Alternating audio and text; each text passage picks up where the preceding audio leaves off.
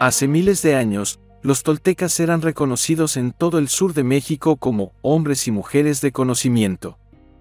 Los antropólogos han definido a los toltecas como una nación o una raza, pero en realidad eran científicos y artistas que formaron una sociedad con el propósito de estudiar y preservar el conocimiento espiritual y las prácticas de sus antepasados. Establecieron una comunidad de maestros, nahuales y estudiantes en Teotihuacán, la ciudad de las pirámides en las afueras de la Ciudad de México, conocida como el lugar donde el hombre se convierte en Dios. A lo largo de los milenios, los nahuales se vieron obligados a ocultar su ancestral sabiduría y a mantener su existencia en secreto.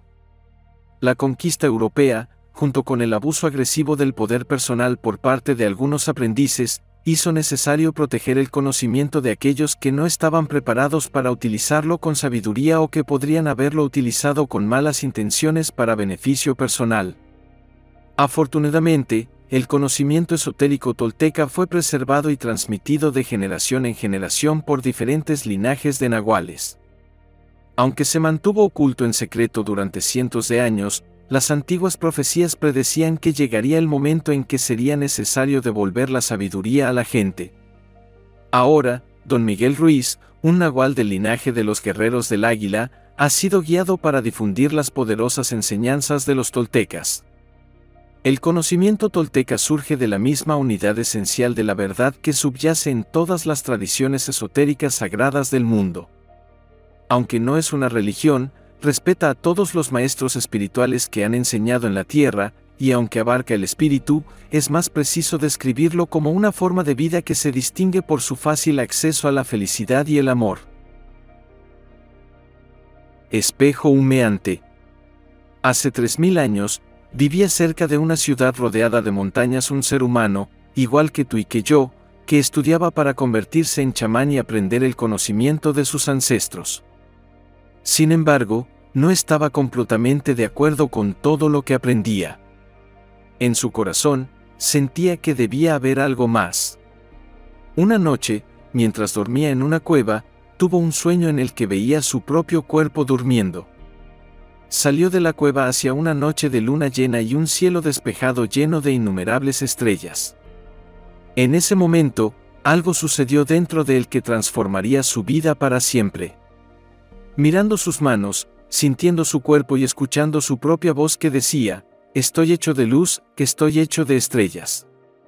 Volvió a mirar el cielo y se dio cuenta de que no eran las estrellas las que creaban la luz, sino que era la luz la que creaba las estrellas.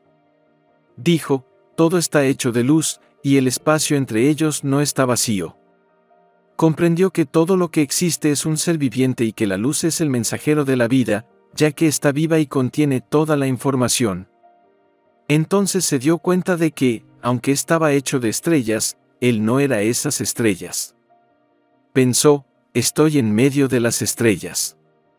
Por lo tanto, llamó a las estrellas tonal y a la luz entre las estrellas nahual, y comprendió que lo que crea la armonía y el espacio entre ambos es la vida o el intento. Sin la vida, el tonal y el nahual no existirían. La vida es la fuerza de lo absoluto, lo supremo, la creadora de todas las cosas. Esto fue lo que descubrió, todo lo que existe es una manifestación del ser viviente al que llamamos Dios. Todas las cosas son Dios llegó a la conclusión de que la percepción humana es solo luz que percibe luz. También se dio cuenta de que la materia es un espejo, todo es un espejo que refleja luz y crea imágenes de esa luz, y que el mundo de la ilusión, el sueño, es como un humo que nos impide ver lo que realmente somos. Dijo, lo que realmente somos es puro amor, pura luz. Este descubrimiento cambió su vida. Una vez que supo quién era realmente, miró a su alrededor y vio a otros seres humanos y a la naturaleza, y quedó maravillado por lo que vio. Se vio a sí mismo en todas las cosas, en cada ser humano, en cada animal, en cada árbol, en el agua, en la lluvia, en las nubes, en la tierra. Y vio que la vida mezclaba el tonal y el nahual de diferentes maneras para crear millones de manifestaciones de vida. En ese momento, lo comprendió todo se sentía entusiasmado y su corazón rebosaba de paz. Estaba ansioso por revelar a su gente lo que había descubierto, pero no había palabras para explicarlo. Intentó describirlo a los demás, pero no lo entendían. Notaron que había cambiado, que algo muy hermoso brillaba en sus ojos y en su voz. Comprobaron que ya no emitía juicio sobre nada ni nadie. Ya no se parecía a nadie. Él entendía muy bien a todos, pero nadie lo entendía a él. Creyeron que era una encarnación de Dios. Al escucharlo, él sonrió y dijo, es cierto. Soy Dios. Pero ustedes también lo son. Todos somos iguales. Somos imágenes de luz. Somos Dios. Sin embargo, la gente aún no lo comprendía.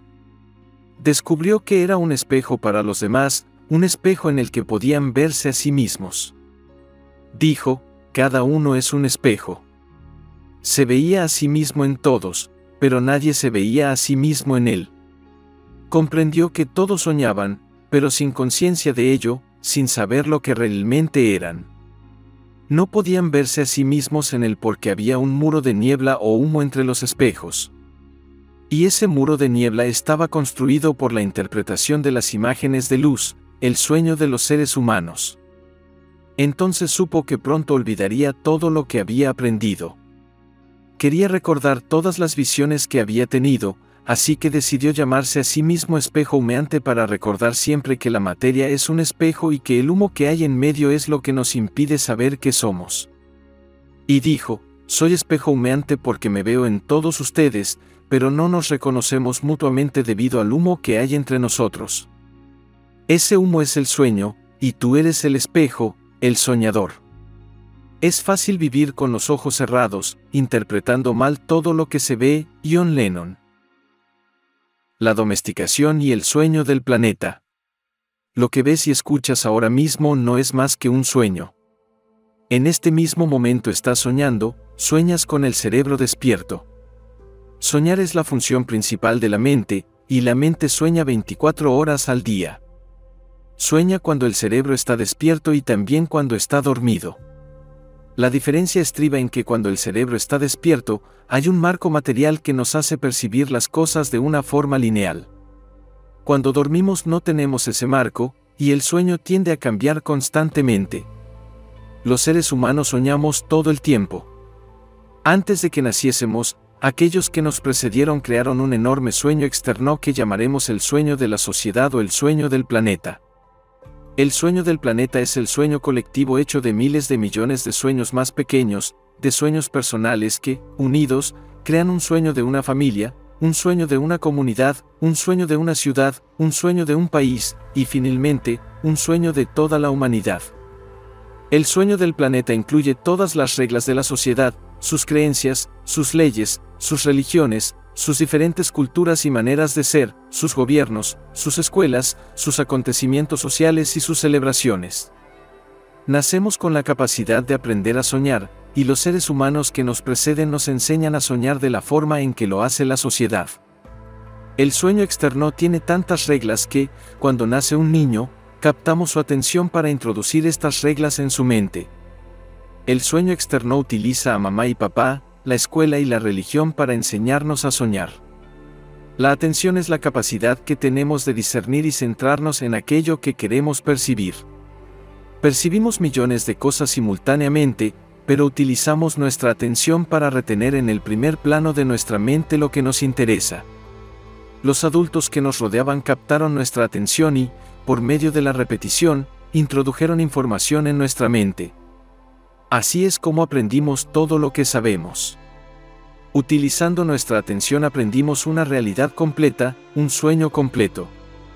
Aprendimos cómo comportarnos en sociedad, qué creer y qué no creer, qué es aceptable y qué no lo es, qué es bueno y qué es malo, qué es bello y qué es feo, qué es correcto y qué es incorrecto.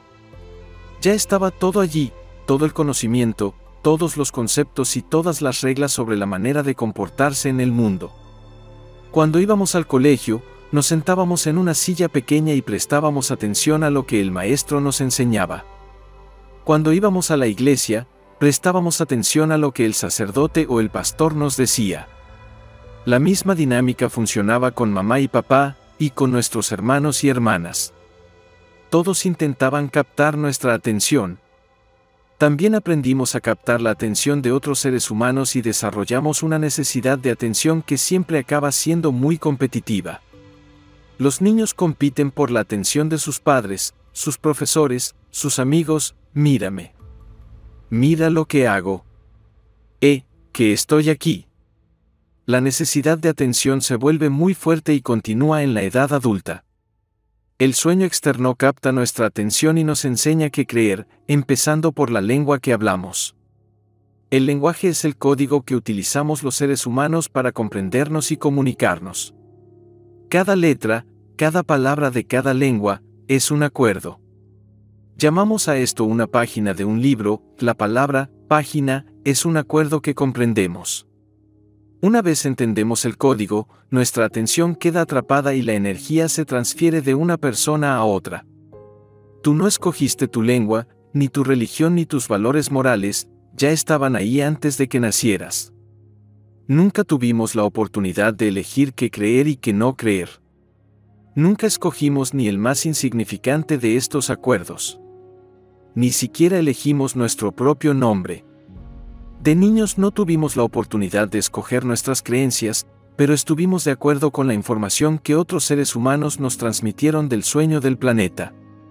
La única forma de almacenar información es por acuerdo. El sueño externo capta nuestra atención, pero si no estamos de acuerdo, no almacenaremos esa información. Tan pronto como estamos de acuerdo con algo, nos lo creemos, y a eso lo llamamos fe. Tener fe es creer incondicionalmente. Así es como aprendimos cuando éramos niños.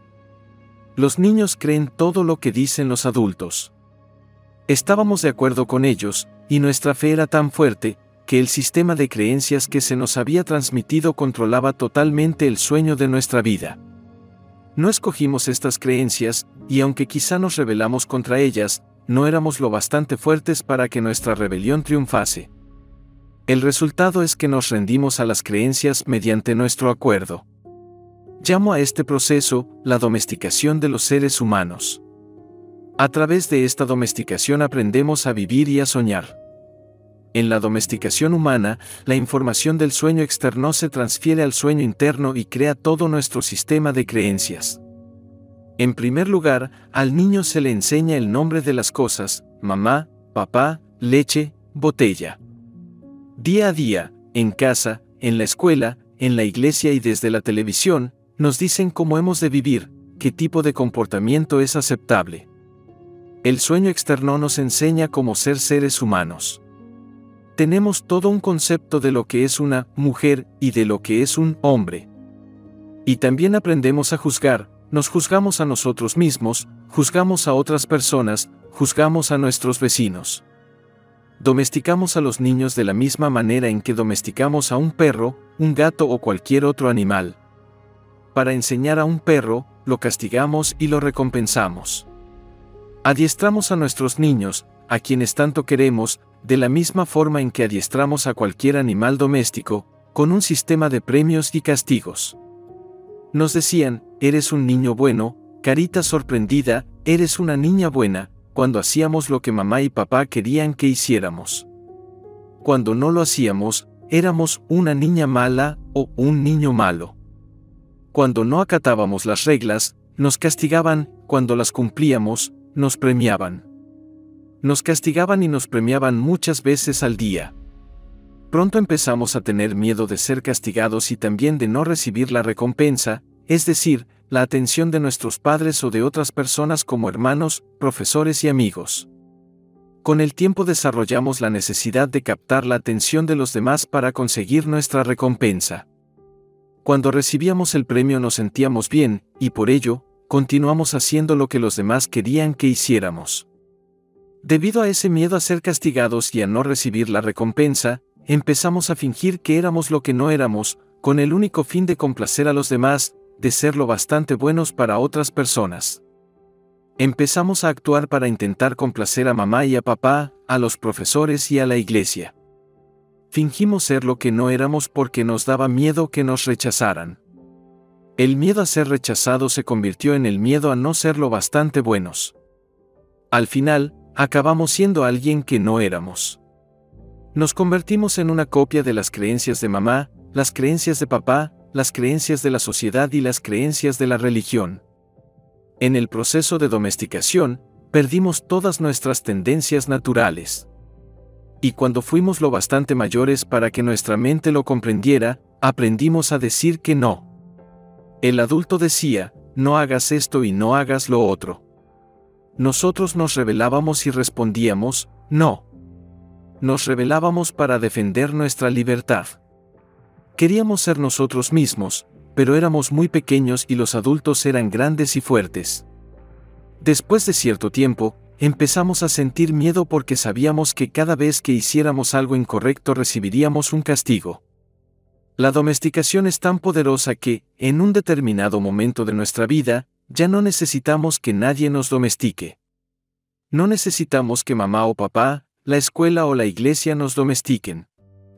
Estamos tan bien entrenados que somos nuestro propio domador. Somos un animal autodomesticado.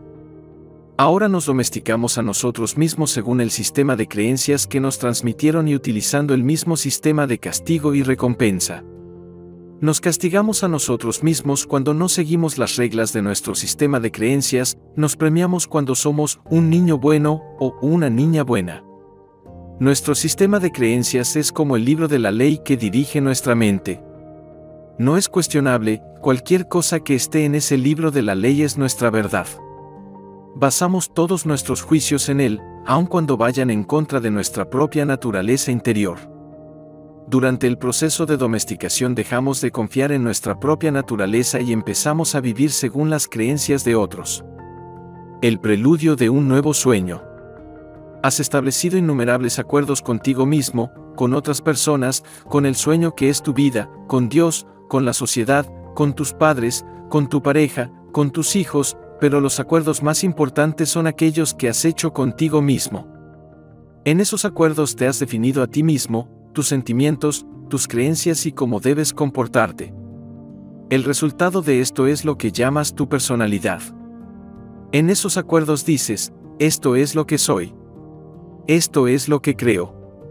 Soy capaz de hacer ciertas cosas y hay otras que no puedo hacer. Esto es real y lo otro es fantasía, esto es posible y aquello es imposible. Un solo acuerdo no sería un gran problema, pero tenemos muchos acuerdos que nos causan sufrimiento, que nos llevan al fracaso en la vida. Si deseas vivir con alegría y satisfacción, debes encontrar el coraje necesario para romper esos acuerdos basados en el miedo y reclamar tu poder personal. Los acuerdos que surgen del miedo requieren una gran cantidad de energía, mientras que los que surgen del amor nos ayudan a conservar nuestra energía e incluso a aumentarla. Todos nacemos con una cierta cantidad de poder personal que se renueva cada día con el descanso. Desafortunadamente, gastamos todo nuestro poder personal en primer lugar en crear esos acuerdos y luego en mantenerlos. Los acuerdos a los que hemos llegado consumen nuestro poder personal, y el resultado es que nos sentimos impotentes. Solo nos queda el poder justo para sobrevivir cada día, porque utilizamos la mayor parte de él en mantener los acuerdos que nos atrapan en el sueño del planeta. ¿Cómo podemos cambiar todo el sueño de nuestra vida cuando ni siquiera tenemos poder para cambiar el acuerdo más insignificante? Si somos capaces de reconocer que nuestra vida está gobernada por nuestros acuerdos y que no nos gusta el sueño de nuestra vida, necesitamos cambiar esos acuerdos. Cuando finalmente estemos dispuestos a cambiarlos, existen cuatro acuerdos muy poderosos que nos ayudarán a romper aquellos que surgen del miedo y agotan nuestra energía. Cada vez que rompes un acuerdo, todo el poder que utilizaste para crearlo regresa a ti. Si los adoptas, estos cuatro acuerdos crearán el poder personal necesario para que cambies todo tu antiguo sistema de acuerdos. Necesitas una gran voluntad para adoptar los cuatro acuerdos, pero si eres capaz de empezar a vivir con ellos, tu vida se transformará de una manera asombrosa. Verás cómo el drama del infierno desaparece ante tus propios ojos. En lugar de vivir en el sueño del infierno, crearás un nuevo sueño, tu sueño personal del cielo. El primer acuerdo. Sé impecable con tus palabras. El primer acuerdo es el más importante y también el más difícil de cumplir. Es tan importante que solo con él serás capaz de alcanzar el nivel de existencia que yo denomino el cielo en la tierra. El primer acuerdo consiste en ser impecable con tus palabras. Parece muy simple, pero es sumamente poderoso. ¿Por qué tus palabras? Porque constituyen el poder que tienes para crear. Son un don que proviene directamente de Dios. En la Biblia, el Evangelio de San Juan comienza diciendo, en el principio existía el verbo, y el verbo estaba con Dios, y el verbo era Dios. Mediante las palabras expresas tu poder creativo, lo revelas todo. Independientemente de la lengua que hables, tu intención se pone de manifiesto a través de las palabras. Lo que sueñas, lo que sientes y lo que realmente eres, lo muestras por medio de las palabras. Las palabras no son solo sonidos o símbolos escritos. Son una fuerza, constituyen el poder que tienes para expresar y comunicar, para pensar y, en consecuencia, para crear los acontecimientos de tu vida. Puedes hablar. ¿Qué otro animal del planeta puede hacerlo? Las palabras son la herramienta más poderosa que tienes como ser humano, el instrumento de la magia. Pero son como una espada de doble filo, pueden crear el sueño más bello o destruir todo lo que te rodea. Uno de los filos es el uso erróneo de las palabras, que crea un infierno en vida. El otro es la impecabilidad de las palabras, que solo engendrará belleza, amor y el cielo en la tierra. Según como las utilices, las palabras te liberarán o te esclavizarán aún más de lo que imaginas. Toda la magia que posees se basa en tus palabras. Son pura magia, y si las utilizas mal, se convierten en magia negra. Esta magia es tan poderosa que una sola palabra puede cambiar una vida o destruir a millones de personas. Hace años, en Alemania, mediante el uso de las palabras, un hombre manipuló a un país entero de gente muy inteligente. Los llevó a una guerra mundial solo con el poder de sus palabras convenció a otros para que cometieran los más atroces actos de violencia. Activó el miedo de la gente, y de pronto, como una gran explosión, comenzaron las matanzas y el mundo estalló en guerra. En todo el planeta, los seres humanos han destruido a otros seres humanos porque tenían miedo. Las palabras de Hitler, que se basaban en creencias y acuerdos generados por el miedo, serán recordadas durante siglos. La mente humana es como un campo fértil en el que continuamente se están plantando semillas. Las semillas son opiniones, ideas y conceptos. Tú plantas una semilla, un pensamiento, y éste crece. Las palabras son como semillas, y la mente humana es muy fértil. El único problema es que, con demasiada frecuencia, es fértil para las semillas del miedo. Todas las mentes humanas son fértiles, pero solo para la clase de semilla para la que están preparadas. Lo importante es descubrir para qué clase de semillas es fértil nuestra mente y prepararla para recibir las semillas del amor. Fíjate en el ejemplo de Hitler, sembró todas aquellas semillas de miedo, que crecieron muy fuertes y consiguieron una extraordinaria destrucción masiva. Teniendo en cuenta el pavoroso poder de las palabras, debemos comprender cuál es el poder que emana de nuestra boca. Si plantamos un miedo o una duda en nuestra mente, creará una serie interminable de acontecimientos. Una palabra es como un hechizo, y los humanos utilizamos las palabras como magos de magia negra, hechizándonos los unos a los otros imprudentemente. Todo ser humano es un mago, y por medio de las palabras, puede hechizar a alguien o liberarlo de un hechizo. Continuamente estamos lanzando hechizos con nuestras opiniones. Por ejemplo, me encuentro con un amigo y le doy una opinión que se me acaba de ocurrir. Le digo, mm, veo en tu cara el color de los que acaban teniendo cáncer. Si escucha esas palabras y está de acuerdo, desarrollará un cáncer en menos de un año. Ese es el poder de las palabras. Durante nuestra domesticación, nuestros padres y hermanos expresaban sus opiniones sobre nosotros sin pensar. Nosotros nos creíamos lo que nos decían y vivíamos con el miedo que nos provocaba sus opiniones, como la de que no servíamos para nadar, para los deportes o para escribir. Alguien da una opinión y dice, mira qué niña tan fea. La niña lo oye, se cree que es fea y crece con esa idea en la cabeza. No importa lo guapa que sea, mientras mantenga ese acuerdo, creerá que es fea. Estará bajo ese hechizo. Este acuerdo es muy difícil de romper, y es posible que te lleve a realizar muchas cosas con el único fin de convencerte de que realmente eres estúpido. Puede que hagas algo y te digas a ti mismo, me gustaría ser inteligente, pero debo de ser estúpido, porque si no lo fuera, no habría hecho esto. La mente se mueve en cientos de direcciones diferentes y podríamos pasarnos días enteros atrapados únicamente por la creencia en nuestra propia estupidez. Pero un día alguien capta tu atención y con palabras te hace saber que no eres estúpido.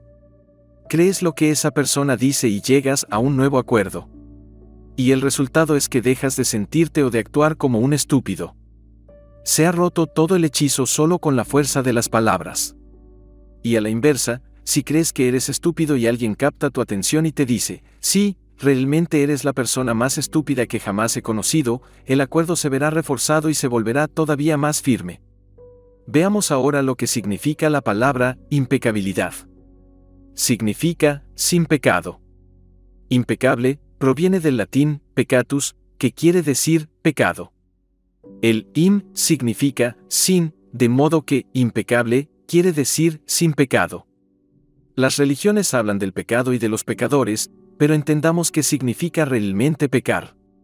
Un pecado es cualquier cosa que haces y que va en contra de ti.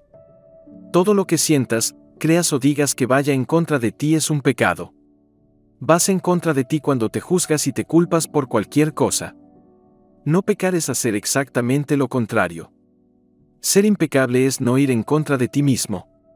Cuando eres impecable, asumes la responsabilidad de tus actos, pero sin juzgarte ni culparte.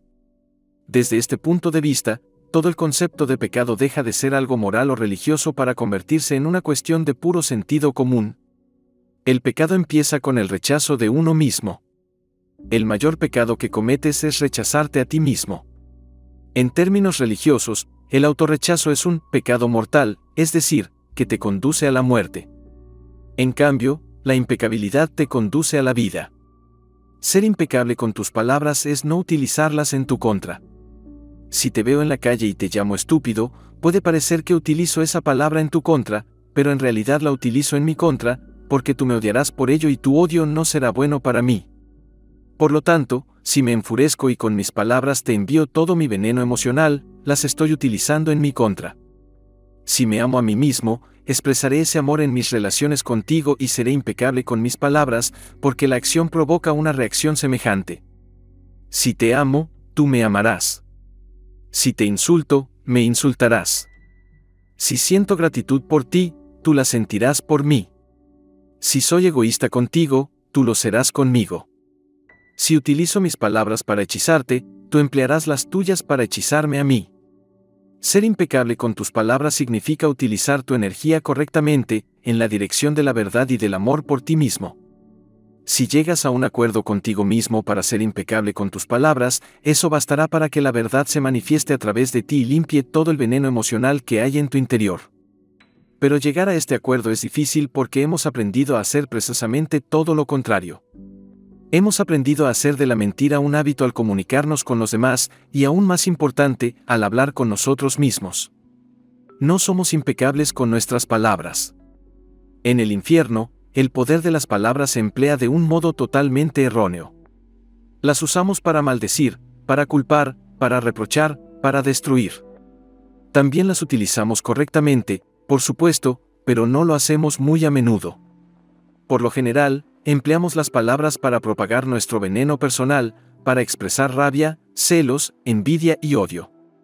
Las palabras son pura magia, el don más poderoso que tenemos como seres humanos, y las utilizamos contra nosotros mismos. Planeamos vengarnos y creamos caos con las palabras. Por lo general, solemos utilizar las palabras para propagar nuestro veneno personal, expresando rabia, celos, envidia y odio. Las palabras son una poderosa forma de magia, el don más poderoso que poseemos como seres humanos, y lamentablemente, las empleamos en nuestra contra. Planeamos venganzas y creamos caos con nuestras palabras. Las utilizamos para fomentar el odio entre diferentes razas, personas, familias y naciones. Con frecuencia, hacemos un mal uso de las palabras, perpetuando así el sueño del infierno. Nos perjudicamos unos a otros y nos mantenemos en un estado de miedo y duda mediante el uso equivocado de las palabras, sin ser conscientes de que estamos utilizando magia negra constantemente. Permíteme compartir un ejemplo. Había una vez una mujer inteligente y de gran corazón que adoraba a su hija. Una noche, después de un duro día de trabajo, la mujer llegó a casa cansada, tensa y con un terrible dolor de cabeza. Deseaba paz y tranquilidad, pero su hija saltaba y cantaba alegremente, ajena al estado emocional de su madre. Cantaba con tanta energía que el dolor de cabeza de su madre empeoraba aún más. En un momento de descontrol, la madre miró enfadada a su hija y le dijo, Cállate. Tienes una voz horrible. ¿No puedes estar callada? En realidad, en ese momento la paciencia de la madre hacia cualquier ruido era nula, no era que la voz de su hija fuera horrible. Pero la hija creyó las palabras de su madre y llegó a un acuerdo consigo misma. A partir de entonces, dejó de cantar porque creía que su voz era horrible y molestaría a cualquiera que la escuchara. En la escuela se volvió tímida y se negaba a cantar cuando se lo pedían. Incluso entablar conversaciones se convirtió en algo difícil. Este nuevo acuerdo cambió por completo la vida de la niña, quien creyó que debía reprimir sus emociones para ser aceptada y amada. Cada vez que escuchamos una opinión y la creemos, llegamos a un acuerdo que se convierte en parte de nuestras creencias. La niña creció y, a pesar de tener una hermosa voz, nunca volvió a cantar. Desarrolló un gran complejo debido a un hechizo lanzado por la persona que más la amaba, su propia madre, quien no era consciente del daño que había causado con sus palabras desconocía el poder de sus palabras y, por lo tanto, no se le puede culpar. Ella hizo lo mismo que su propia madre, su padre y otras personas habían hecho con ella de diferentes maneras, utilizar mal las palabras. ¿Cuántas veces hacemos lo mismo con nuestros propios hijos? Les lanzamos opiniones de este tipo y ellos cargan con ese veneno durante años. Las personas que nos aman emplean magia negra sin saberlo. Por eso, debemos perdonarlos, porque no saben lo que hacen. Otro ejemplo, te despiertas por la mañana sintiéndote muy contento. Te sientes tan bien que pasas dos horas arreglándote frente al espejo. Entonces, una de tus mejores amigas te dice, ¿qué te ha pasado? Estás horrible. Mira tu vestido, pareces ridículo. Eso es suficiente para enviarte al infierno. Tal vez tu amiga te hizo ese comentario solo para herirte, y lo logró te transmitió una opinión llena de veneno.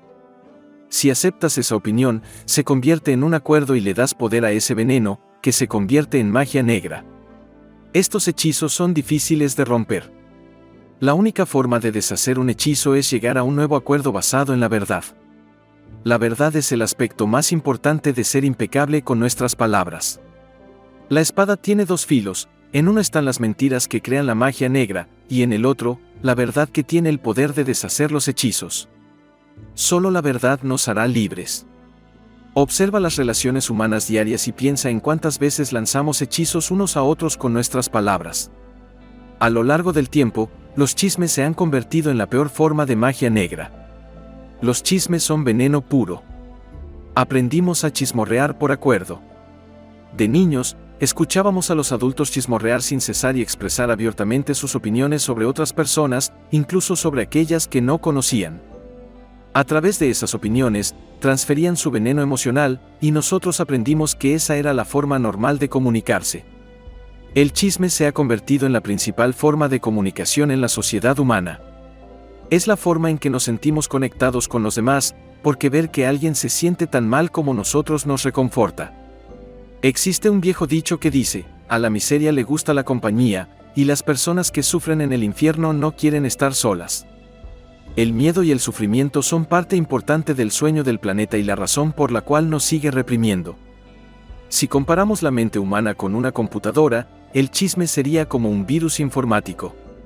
Es un programa escrito en el mismo lenguaje, pero con intenciones dañinas entra en la computadora cuando menos lo esperas y, en la mayoría de los casos, sin que te des cuenta.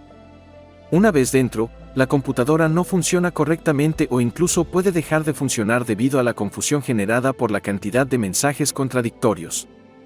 El chisme entre los seres humanos funciona de la misma manera. Por ejemplo, comienzas un curso con un nuevo profesor, algo que esperabas con entusiasmo.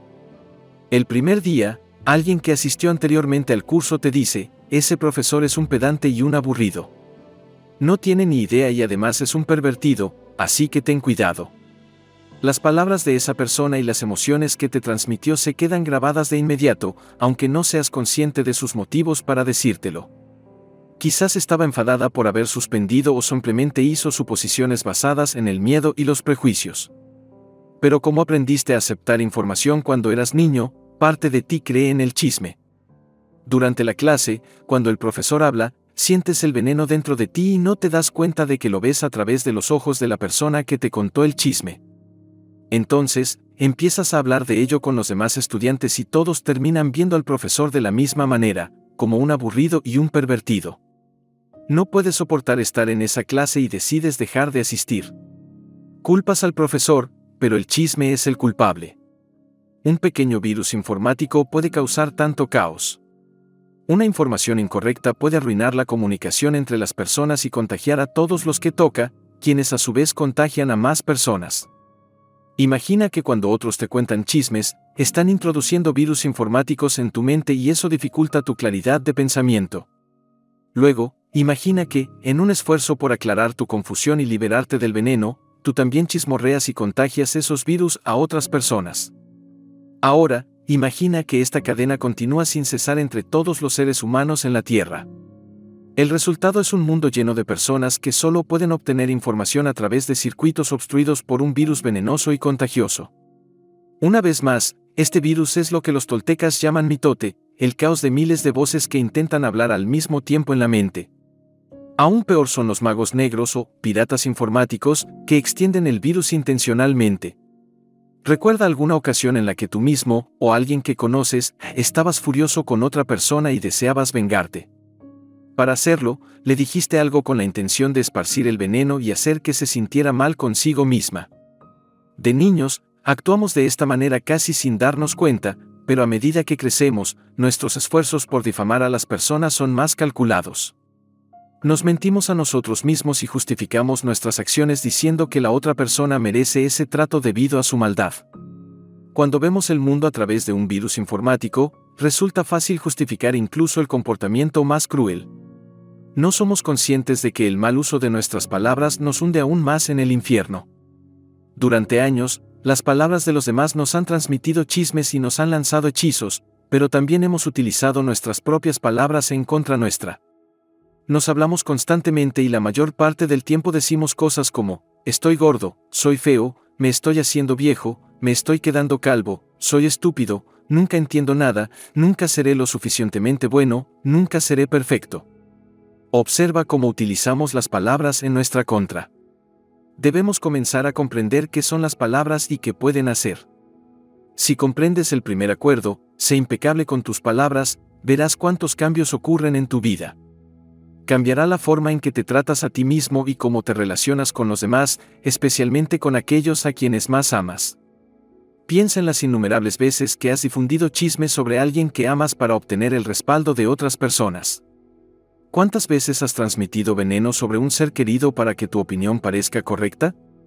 Pero tu opinión no es más que tu punto de vista y no necesariamente es verdad. Tu opinión proviene de tus creencias, tu ego y tu propio sueño creamos todo ese veneno y lo transmitimos a otras personas solo para sentir que nuestro punto de vista es el correcto. Si adoptamos el primer acuerdo y somos impecables con nuestras palabras, el veneno emocional desaparecerá de nuestra mente y dejaremos de transmitirlo en nuestras relaciones personales, incluso con nuestras mascotas. La impecabilidad en nuestras palabras también nos brinda inmunidad contra aquellos que nos lanzan hechizos. Solo recibirás una idea negativa si tu mente es un terreno fértil para ella. Cuando somos impecables con nuestras palabras, nuestra mente deja de ser un terreno fértil para las palabras que surgen de la magia negra, pero sí lo es para las palabras que surgen del amor. Puedes medir la impecabilidad de tus palabras según tu nivel de autoestima. Cuanto más amor sientas por ti mismo, mayor será la calidad e integridad de tus palabras. Cuando eres impecable con tus palabras, te sientes bien, eres feliz y estás en paz puedes trascender el sueño del infierno al llegar al acuerdo de ser impecable con tus palabras. Estoy sembrando una semilla en tu mente en este momento. Depende de la fertilidad de tu mente si esa semilla crecerá o no. Tú decides si haces este acuerdo contigo mismo, soy impecable con mis palabras. Nutre esta semilla y a medida que crezca en tu mente, generará más semillas de amor que reemplazarán las del miedo. El primer acuerdo cambiará el tipo de semillas que tu mente puede cultivar. Sé impecable con tus palabras. Este es el primer acuerdo al que debes llegar si quieres ser libre, ser feliz y trascender el nivel de existencia del infierno. es extremadamente poderoso. Utiliza tus palabras adecuadamente. Úsalas para compartir amor. Comienza por ti mismo, diciéndote que eres una persona maravillosa, fantástica. Ámate a ti mismo. Utiliza las palabras para romper todos esos pequeños acuerdos que te causan sufrimiento. Es posible. Lo sé porque lo he hecho yo mismo y no soy mejor que tú. Somos exactamente iguales. Tenemos el mismo tipo de cerebro, el mismo tipo de cuerpo. Somos seres humanos.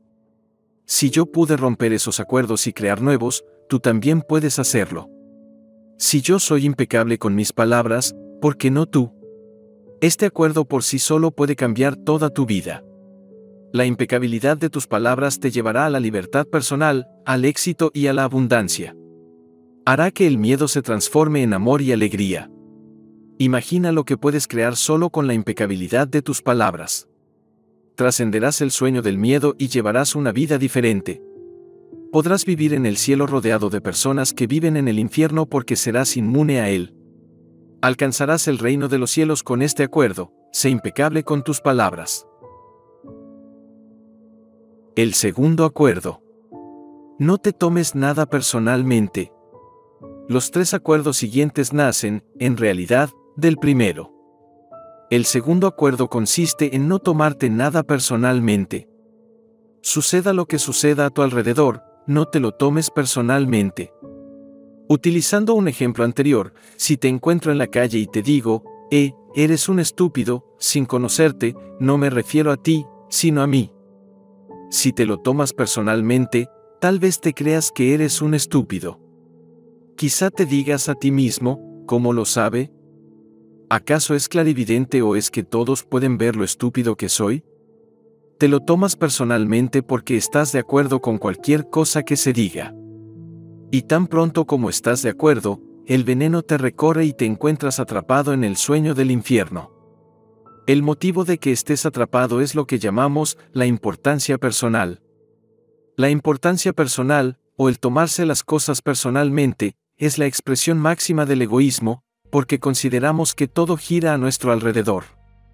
Durante el periodo de nuestra educación o de nuestra domesticación, aprendimos a tomarnos todas las cosas de forma personal creemos que somos responsables de todo. Yo, yo, yo y siempre yo. Nada de lo que los demás hacen es por ti. Lo hacen por ellos mismos. Todos vivimos en nuestro propio sueño, en nuestra propia mente, los demás están en un mundo completamente distinto de aquel en que vive cada uno de nosotros. Cuando nos tomamos personalmente lo que alguien nos dice, suponemos que sabe lo que hay en nuestro mundo e intentamos imponérselo por encima del suyo. Incluso cuando una situación parece muy personal, por ejemplo cuando alguien te insulta directamente, eso no tiene nada que ver contigo. Lo que esa persona dice, lo que hace y las opiniones que expresa responden a los acuerdos que ha establecido en su propia mente. Su punto de vista surge de toda la programación que recibió durante su domesticación. Si alguien te da su opinión y te dice, oye, estás muy gordo, no te lo tomes personalmente, porque la verdad es que se refiere a sus propios sentimientos, creencias y opiniones. Esa persona intentó enviarte su veneno, y si te lo tomas personalmente, lo recoges y se convierte en tuyo. Tomarse las cosas personalmente te convierte en una presa fácil para esos depredadores, los magos negros. Les resulta fácil atraparte con una simple opinión, después te alimentan con el veneno que quieren, y como te lo tomas personalmente, te lo tragas sin rechistar. Te comes toda su basura emocional y la conviertes en tu propia basura. Pero si no te lo tomas personalmente, serás inmune a todo veneno aunque te encuentres en medio del infierno. Esa inmunidad es un don de este acuerdo. Cuando te tomas las cosas personalmente, te sientes ofendido y reaccionas defendiendo tus creencias y creando conflictos. Haces una montaña de un grano de arena porque sientes la necesidad de tener razón y de que los demás estén equivocados. También te esfuerzas en demostrarles que tienes razón dando tus propias opiniones. Del mismo modo, cualquier cosa que sientas o hagas no es más que una proyección de tu propio sueño personal, un reflejo de tus propios acuerdos. Lo que dices, lo que haces y las opiniones que tienes se basan en los acuerdos que tú has establecido, y no tienen nada que ver conmigo. Lo que pienses de mí no es importante para mí y no me lo tomo personalmente. Cuando la gente me dice, Miguel, eres el mejor, no me lo tomo personalmente, y tampoco lo hago cuando me dice, Miguel, eres el peor. Sé que cuando estés contento, me dirás, Miguel, eres un ángel. Pero cuando estés enfadado conmigo, me dirás, oh, Miguel, eres un demonio. Eres repugnante. ¿Cómo puedes decir esas cosas? Ninguno de los dos comentarios me afecta porque yo sé lo que soy. No necesito que me acepten. No necesito que nadie me diga, Miguel, que bien lo haces, carita sorprendida, ¿cómo eres capaz de hacer eso? No, no me lo tomo personalmente. Pienses lo que pienses, sientas lo que sientas, sé que se trata de tu problema y no del mío. Es tu manera de ver el mundo. No me lo tomo de un modo personal porque te refieres a ti mismo y no a mí. Los demás tienen sus propias opiniones según su sistema de creencias, de modo que nada de lo que piensen de mí estará realmente relacionado conmigo, sino con ellos. Es posible que incluso me digas, Miguel, lo que dices me duele. Pero lo que te duele no es lo que yo digo, sino las heridas que tienes y que yo he rozado con lo que he dicho. Eres tú mismo quien se hace daño. No me lo puedo tomar personalmente en modo alguno, y no porque no crea ni confíe en ti, sino porque sé que ves el mundo con distintos ojos, con los tuyos. Creas una película entera en tu mente, y en ella tú eres el director, el productor y el protagonista. Todos los demás tenemos papeles secundarios. Es tu película. La manera en que ves esa película se basa en los acuerdos que has establecido con la vida. Tu punto de vista es algo personal tuyo. No es la verdad de nadie más que de ti. Por consiguiente, si te enfadas conmigo, sé que eso está relacionado contigo. Yo soy la excusa para que tú te enfades. Y te enfadas porque tienes miedo, porque te enfrentas a tu miedo. Si no tuvieras miedo, no te enfadarías conmigo en modo alguno. Si no tuvieras miedo, no me odiarías en modo alguno.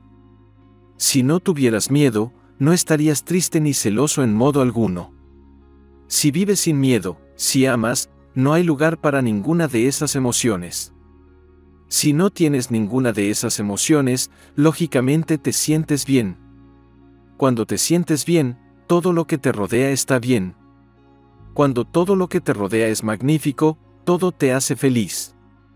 Amas todo lo que te rodea porque te amas a ti mismo, porque te gusta como eres, porque estás contento contigo mismo, porque te sientes feliz con tu vida. Estás satisfecho con la película que tú mismo produces y con los acuerdos que has establecido con la vida. Estás en paz y eres feliz. Vives en ese estado de dicha en el que todo es verdaderamente maravilloso y bello. En ese estado de dicha, estableces una relación de amor con todo lo que percibes en todo momento. Sea lo que sea lo que la gente haga, piense o diga, no te lo tomes personalmente. Si te dice que eres maravilloso, no lo dice por ti. Tú sabes que eres maravilloso. No es necesario que otras personas te lo digan para creerlo. No te tomes nada personalmente. Aun cuando alguien agarrase una pistola y te disparase en la cabeza, no sería nada personal. Incluso hasta ese extremo. Ni siquiera las opiniones que tienes sobre ti mismo son necesariamente verdad, por consiguiente, no tienes la menor necesidad de tomarte cualquier cosa que oigas en tu propia mente personalmente. La mente tiene la capacidad de hablarse a sí misma, pero también tiene la capacidad de escuchar la información que está disponible de otras esferas. Quizás a veces, cuando oyes una voz en tu mente, te preguntes de dónde proviene. Es posible que esta voz provenga de otra realidad en la que existan seres vivos con una mente muy similar a la humana. Los toltecas denominaron a estos seres aliados. En Europa, África y la India los llamaron dioses. Nuestra mente también existe en el nivel de los dioses, también vive en esa realidad y es capaz de percibirla. La mente ve con los ojos y percibe la realidad de cuando estamos despiertos. Pero también ve y percibe sin los ojos, aunque la razón apenas es consciente de esta percepción. La mente vive en más de una dimensión. Es posible que en ocasiones tengas ideas que no se originan en tu mente, pero las percibes con ella. Tienes derecho a creer o no lo que esas voces te dicen y a no tomártelo personalmente. Tenemos la opción de creer o no las voces que oímos en nuestra propia mente, del mismo modo en que decidimos qué creer y qué acuerdos tomar en el sueño del planeta. La mente también es capaz de hablarse y escucharse a sí misma. Tu mente está dividida, igual que lo está tu cuerpo. Del mismo modo en que puedes estrechar con una mano tu otra mano y sentirla, la mente puede hablar consigo misma. Una parte de tu mente habla y otra escucha. Cuando muchas partes de tu mente hablan todas al mismo tiempo, se origina un gran problema. A esto lo llamamos mitote, ¿recuerdas?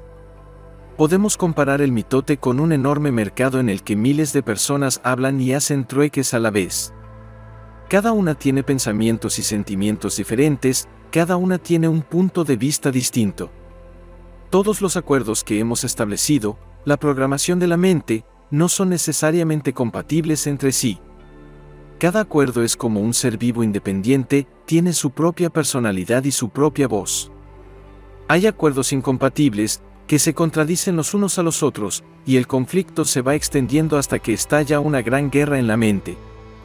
El mitote es la razón por la que los seres humanos apenas saben lo que quieren, cómo lo quieren o cuando lo quieren.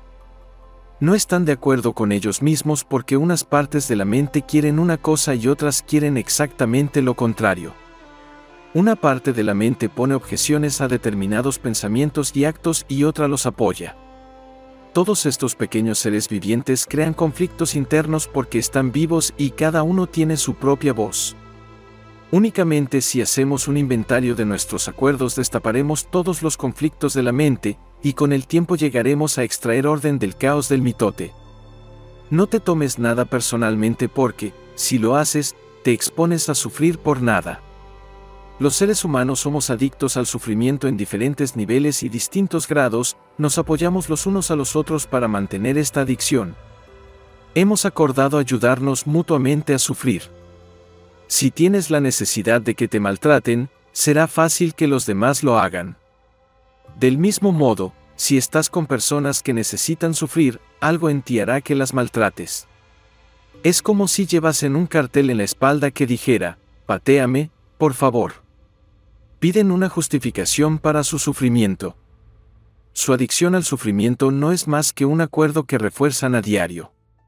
Vayas donde vayas, encontrarás a gente que te mentirá, pero a medida que tu conciencia se expanda, descubrirás que tú también te mientes a ti mismo.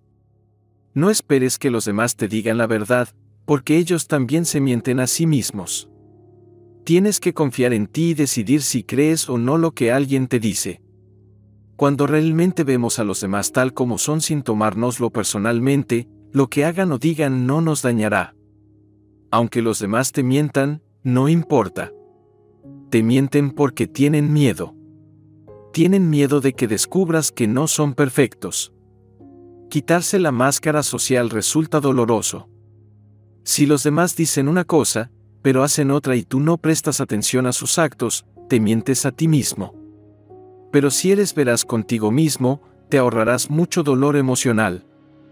Decirte la verdad quizá resulte doloroso, pero no necesitas aferrarte al dolor. La curación está en camino, que las cosas te vayan mejor es solo cuestión de tiempo. Si alguien no te trata con amor ni respeto, que se aleje de ti es un regalo. Si esa persona no se va, lo más probable es que soportes muchos años de sufrimiento con ella. Que se marche quizá resulte doloroso durante un tiempo, pero finalmente tu corazón sanará. Entonces, elegirás lo que de verdad quieres. Descubrirás que, para elegir correctamente, más que confiar en los demás, es necesario que confíes en ti mismo. Cuando no tomarte nada personalmente se convierta en un hábito firme y sólido, te evitarás muchos disgustos en la vida. Tu rabia, tus celos y tu envidia desaparecerán, y si no te tomas nada personalmente, incluso tu tristeza desaparecerá. Si conviertes el segundo acuerdo en un hábito, descubrirás que nada podrá devolverte al infierno. una gran cantidad de libertad surge cuando no nos tomamos nada personalmente. Serás inmune a los magos negros y ningún hechizo te afectará, por muy fuerte que sea. El mundo entero puede contar chismes sobre ti, pero si no te los tomas personalmente, serás inmune a ellos. Alguien puede enviarte veneno emocional de forma intencionada, pero si no te lo tomas personalmente, no te lo tragarás. Cuando no tomas el veneno emocional, se vuelve más nocivo para el que lo envía, pero no para ti ya puedes ver cuán importante es este acuerdo.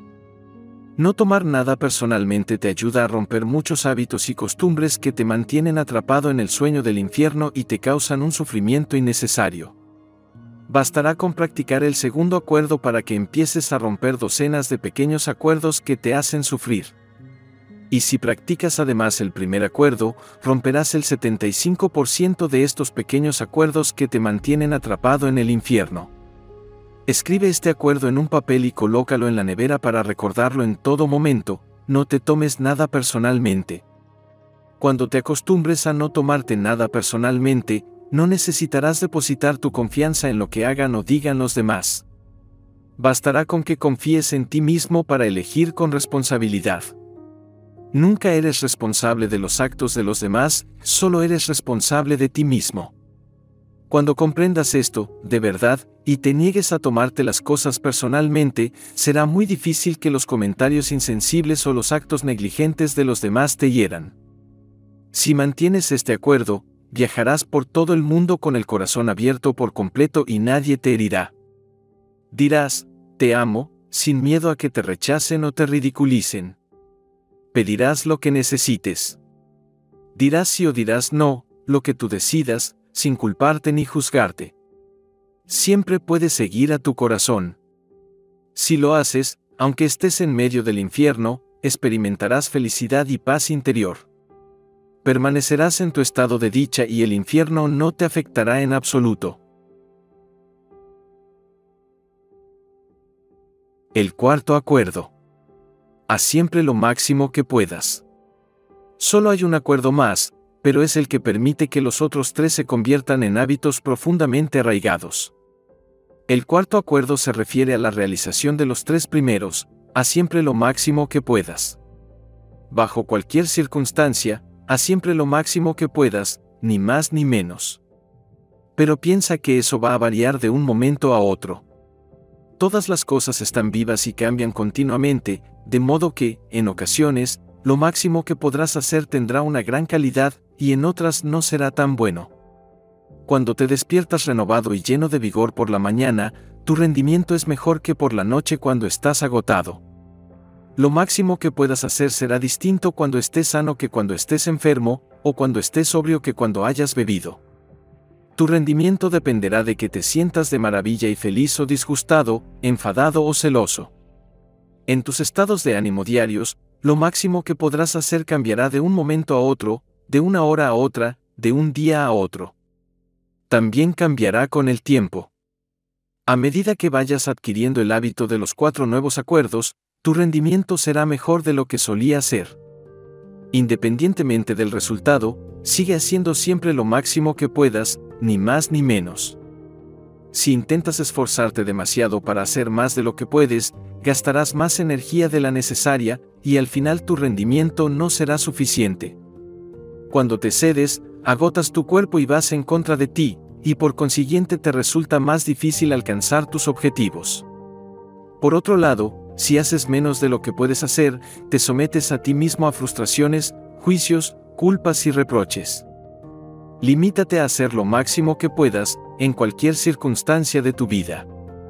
No importa si estás enfermo o cansado, si siempre haces lo máximo que puedas, no te juzgarás a ti mismo de ningún modo.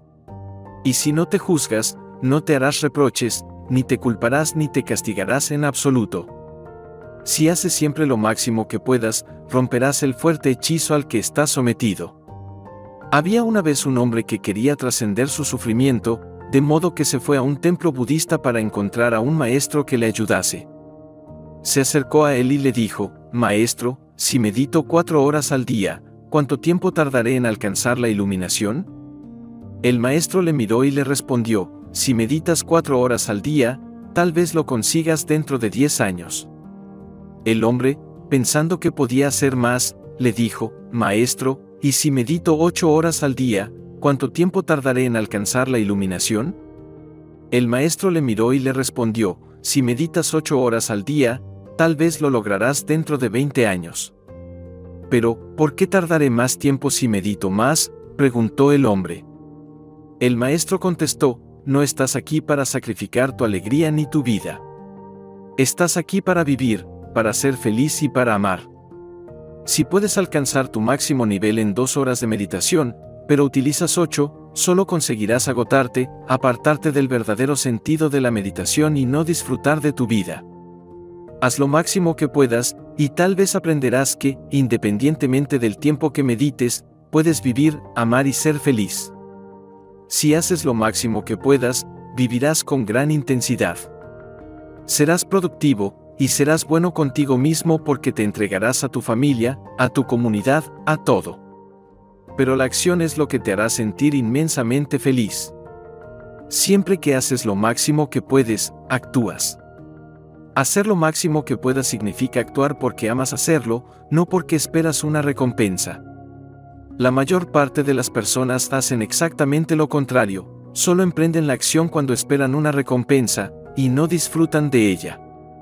Y ese es el motivo por el que no hacen lo máximo que pueden. Por ejemplo, la mayoría de las personas van a trabajar y piensan únicamente en el día de pago y en el dinero que obtendrán por su trabajo. Están impacientes esperando a que llegue el viernes o el sábado, el día en el que reciben su salario y pueden tomarse unas horas libres.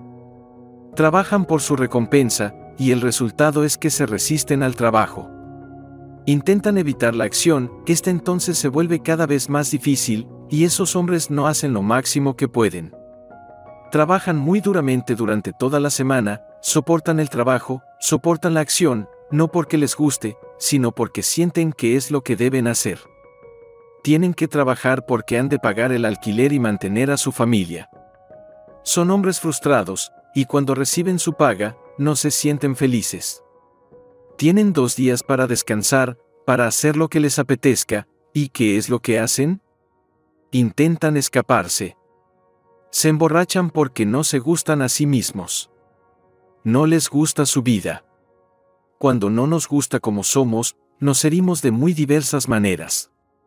Sin embargo, si emprendes la acción por el puro placer de hacerlo, sin esperar una recompensa, descubrirás que disfrutas de cada cosa que llevas a cabo. Las recompensas llegarán, pero tú no estarás apegado a ellas. Si no esperas una recompensa, es posible que incluso llegues a conseguir más de lo que hubieses imaginado. Si nos gusta lo que hacemos y si siempre hacemos lo máximo que podemos, entonces disfrutamos realmente de nuestra vida. Nos divertimos, no nos aburrimos y no nos sentimos frustrados. Cuando haces lo máximo que puedes, no le das al juez la oportunidad de que dicte sentencia y te considere culpable. Si has hecho lo máximo que podías y el juez intenta juzgarte basándose en tu libro de la ley, tú tienes la respuesta, hice lo máximo que podía. No hay reproches. Esta es la razón por la cual siempre hacemos lo máximo que podemos. No es un acuerdo que sea fácil de mantener, pero te hará realmente libre. Cuando haces lo máximo que puedes, aprendes a aceptarte a ti mismo, pero tienes que ser consciente y aprender de tus errores. Eso significa practicar, comprobar los resultados con honestidad y continuar practicando. Así se expande la conciencia. Cuando haces lo máximo que puedes no parece que trabajes, porque disfrutas de todo lo que haces. Sabes que haces lo máximo que puedes cuando disfrutas de la acción o la llevas a cabo de una manera que no te repercute negativamente. Haces lo máximo que puedes porque quieres hacerlo, no porque tengas que hacerlo, ni por complacer al juez o a los demás. Si emprendes la acción porque te sientes obligado, entonces, de ninguna manera harás lo máximo que puedas. En ese caso, es mejor no hacerlo. Cuando haces lo máximo que puedes, siempre te sientes muy feliz, por eso lo haces. Cuando haces lo máximo que puedes por el mero placer de hacerlo, emprendes la acción porque disfrutas de ella. La acción consiste en vivir con plenitud. La inacción es nuestra forma de negar la vida, y consiste en sentarse delante del televisor cada día durante años porque te da miedo estar vivo y arriesgarte a expresar lo que eres. Expresar lo que eres es emprender la acción. Puede que tengas grandes ideas en la cabeza, pero lo que importa es la acción. Una idea, si no se lleva a cabo, no producirá ninguna manifestación, ni resultados ni recompensas. La historia de Forrest Gump es un buen ejemplo. No tenía grandes ideas, pero actuaba. Era feliz porque hacía lo máximo que podía en todo lo que emprendía. Recibió importantes recompensas que no había esperado. Emprender la acción es estar vivo. Es arriesgarse a salir y expresar tu sueño. Esto no significa que se lo impongas a los demás, porque todo el mundo tiene derecho a expresar su propio sueño. Hacer lo máximo que puedas es un gran hábito que te conviene adquirir. Yo hago lo máximo que puedo en todo lo que emprendo y siento. Hacerlo se ha convertido en un ritual que forma parte de mi vida, porque yo escogí que así fuese. Es una creencia, como cualquier otra de las que he elegido tener. Lo convierto todo en un ritual y siempre hago lo máximo que puedo. Para mí, Ducharme es un ritual, con esta acción le digo a mi cuerpo lo mucho que lo amo. Disfruto al sentir el agua correr por mi cuerpo.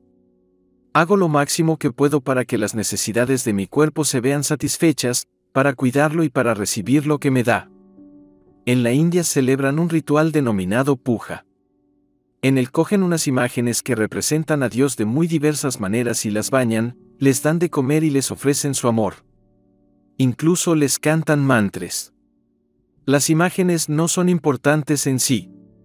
Lo que importa es la forma en que celebran el ritual, el modo en que dicen, te amo, Dios. Dios es vida. Dios es vida en acción. La mejor manera de decir, te amo, Dios, es vivir haciendo lo máximo que puedas.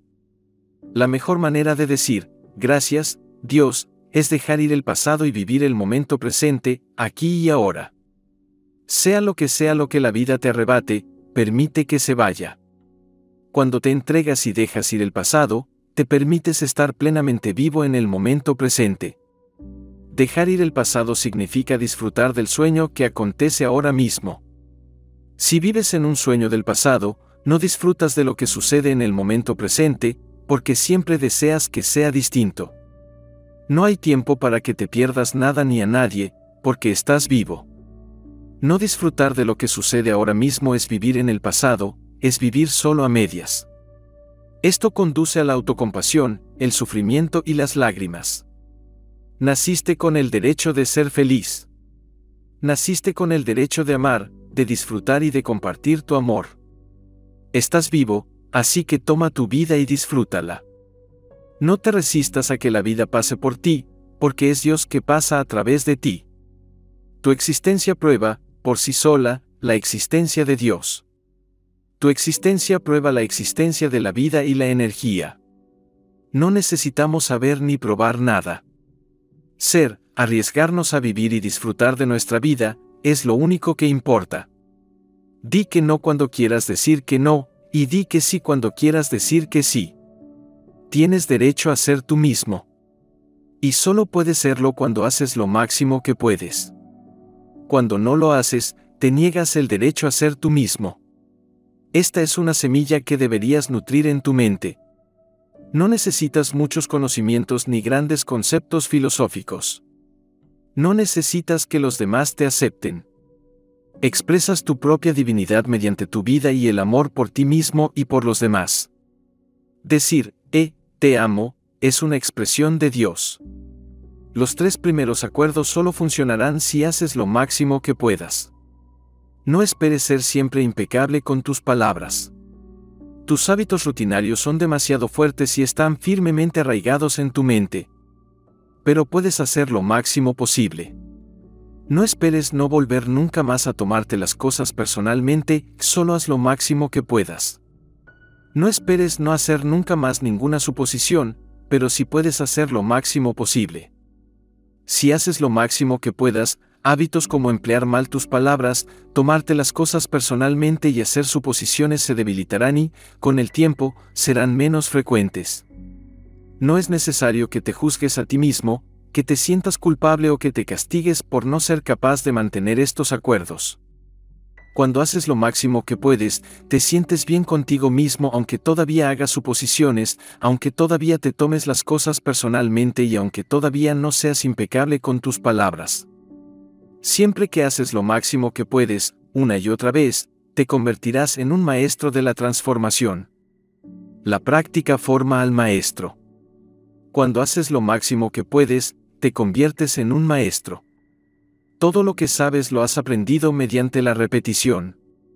Aprendiste así a escribir, a conducir e incluso a andar. Eres un maestro hablando tu lengua porque la has practicado. La acción es lo que importa. Si haces lo máximo que puedes en la búsqueda de tu libertad personal y de tu autoestima, descubrirás que encontrar lo que buscas es solo cuestión de tiempo. No se trata de soñar despierto ni de sentarse varias horas a soñar mientras meditas. Debes ponerte en pie y actuar como un ser humano.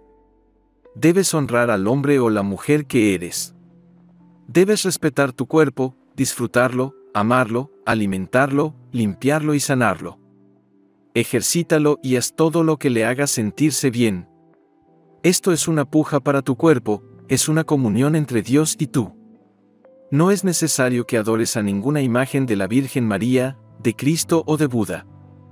Puedes hacerlo si quieres, si te hace sentir bien, hazlo. Tu propio cuerpo es una manifestación de Dios, y si honras a tu cuerpo, todo cambiará para ti. Cuando desamora todas las partes de tu cuerpo, plantarás semillas de amor en tu mente, y cuando crezcan, amarás, honrarás y respetarás tu cuerpo inmensamente. Entonces, toda acción se convertirá en un ritual mediante el cual honrarás a Dios.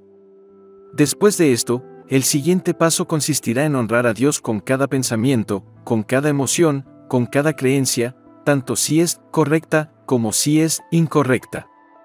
Cada pensamiento se convertirá en una comunión con Dios y vivirás un sueño sin juicios, sin ser una víctima y libre de la necesidad de chismorrear y maltratarte. Cuando honres estos cuatro acuerdos juntos, ya no vivirás más en el infierno. Definitivamente, no. Si eres impecable con tus palabras, no te tomas nada personalmente, no haces suposiciones y siempre haces lo máximo que puedes, tu vida será maravillosa y la controlarás al 100%. Los cuatro acuerdos son un resumen de la maestría de la transformación, una de las maestrías de los toltecas. Transformas el infierno en cielo. El sueño del planeta se transforma en tu sueño personal del cielo. El conocimiento está ahí, solo espera a que tú lo utilices. Los cuatro acuerdos están ahí, solo tienes que adoptarlos y respetar su significado y su poder. Lo único que tienes que hacer es lo máximo que puedas para honrar estos acuerdos. Establece hoy este acuerdo, elijo respetar los cuatro acuerdos. Son tan sencillos y lógicos que incluso un niño puede entenderlos. Pero para mantenerlos, necesitas una voluntad fuerte, una voluntad muy fuerte. ¿Por qué? Porque vayamos donde vayamos descubrimos que nuestro camino está lleno de obstáculos. Todo el mundo intenta sabotear nuestro compromiso con estos nuevos acuerdos, y todo lo que nos rodea está estructurado para que los rompamos. El problema reside en los otros acuerdos que forman parte del sueño del planeta. Están vivos y son muy fuertes. Por esta razón, es necesario que seas un gran cazador, un gran guerrero capaz de defender los cuatro acuerdos con tu vida tu felicidad, tu libertad, toda tu manera de vivir dependen de ello. El objetivo del guerrero es trascender este mundo, escapar de este infierno y no regresar jamás a él. Tal como nos enseñan los toltecas, la recompensa consiste en trascender la experiencia humana del sufrimiento y convertirse en la encarnación de Dios. Esa es la recompensa. Verdaderamente, para triunfar en el cumplimiento de estos acuerdos, necesitamos utilizar todo el poder que tenemos. Al principio, yo no creía que pudiera ser capaz de hacerlo. He fracasado muchas veces, pero me levanté y seguí adelante. No me compadecí de mí mismo. De ninguna manera iba a compadecerme de mí mismo. Dije, si me caigo, soy lo bastante fuerte, lo bastante inteligente, puedo hacerlo. Me levanté y seguí adelante. Me caí y seguí adelante, y adelante, y cada vez me resultó más y más fácil. Sin embargo, al comienzo era tan duro y tan difícil. De modo que, si te caes, no te juzgues. No le des a tu juez la satisfacción de convertirte en una víctima. No, sé firme contigo mismo. Levántate y establece el acuerdo de nuevo, está bien, rompí el acuerdo de ser impecable con mis palabras. Empezaré otra vez desde el principio. Voy a mantener los cuatro acuerdos solo por hoy. Hoy seré impecable con mis palabras, no me tomaré nada personalmente, no haré suposiciones y haré lo máximo que pueda. Si rompes un acuerdo, empieza de nuevo mañana y de nuevo al día siguiente. Al principio será difícil, pero cada día te parecerá más y más fácil hasta que, un día, descubrirás que los cuatro acuerdos dirigen tu vida.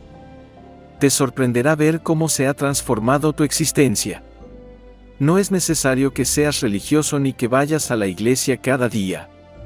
Tu amor y tu respeto por ti mismo crecen incesantemente. Puedes hacerlo. Si yo lo hice, también tú puedes hacerlo. No te inquietes por el futuro, mantén tu atención en el día de hoy y permanece en el momento presente. Vive el día a día. Haz siempre lo máximo que puedas por mantener estos acuerdos, y pronto te resultará sencillo. Hoy es el principio de un nuevo sueño. El tercer acuerdo, no haga suposiciones. El tercer acuerdo consiste en evitar hacer suposiciones tendemos a hacer suposiciones sobre todo. El problema es que, al hacerlo, creemos que lo que suponemos es cierto. Juraríamos que es real. Hacemos suposiciones sobre lo que otros hacen o piensan, nos lo tomamos personalmente, y luego los culpamos y reaccionamos enviando veneno emocional con nuestras palabras. Es por eso que siempre que hacemos suposiciones, nos buscamos problemas. Hacemos una suposición, entendemos las cosas mal, nos lo tomamos personalmente y terminamos haciendo un gran drama de nada. Toda la tristeza y los dramas que has experimentado tienen sus raíces en las suposiciones que hiciste y en las cosas que te tomaste personalmente. Tómate un momento para considerar la verdad de esta afirmación. Toda la cuestión del dominio entre los seres humanos gira en torno a las suposiciones y a tomar las cosas personalmente. Todo nuestro sueño del infierno se basa en ello. Producimos mucho veneno emocional al hacer suposiciones y tomarlas personalmente, porque generalmente comenzamos a chismorrear a partir de nuestras suposiciones.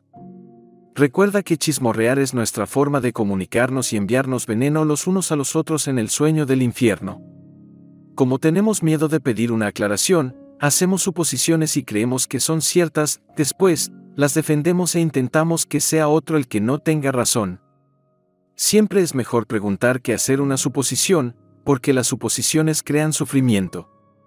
El gran caos del mitote de la mente humana nos lleva a interpretar y entender mal todas las cosas. Solo vemos lo que queremos ver y oímos lo que queremos oír. No percibimos las cosas tal como son. Tenemos la costumbre de soñar sin basarnos en la realidad. Literalmente, inventamos cosas en nuestra imaginación como no entendemos algo, hacemos una suposición sobre su significado, y cuando la verdad aparece, la burbuja de nuestro sueño estalla y descubrimos que no era en absoluto lo que creíamos. Un ejemplo, estás caminando por el paseo y ves a una persona que te gusta. Se voltea hacia ti, te sonríe y luego se aleja. Solo con esta experiencia, puedes hacer muchas suposiciones. Con ellas, es posible crear toda una fantasía y realmente quieres creerte la fantasía y convertirla en realidad. Comienzas a crear un sueño completo a partir de tus suposiciones, y puede que te lo creas, realmente le gustó mucho. A partir de esto, en tu mente comienza toda una relación. Quizás, en tu mundo de fantasía, incluso llegues a casarte con esa persona. Pero la fantasía está en tu mente, en tu sueño personal. Hacer suposiciones en nuestras relaciones significa buscar problemas. A menudo, suponemos que nuestra pareja sabe lo que pensamos y que no es necesario que le digamos lo que queremos. Suponemos que hará lo que queremos porque nos conoce muy bien. Si no hace lo que creemos que debería hacer, nos sentimos realmente heridos y decimos, deberías haberlo sabido. Otro ejemplo, decides casarte y supones que tu pareja ve el matrimonio de la misma manera que tú. Luego, al vivir juntos, descubres que no es así.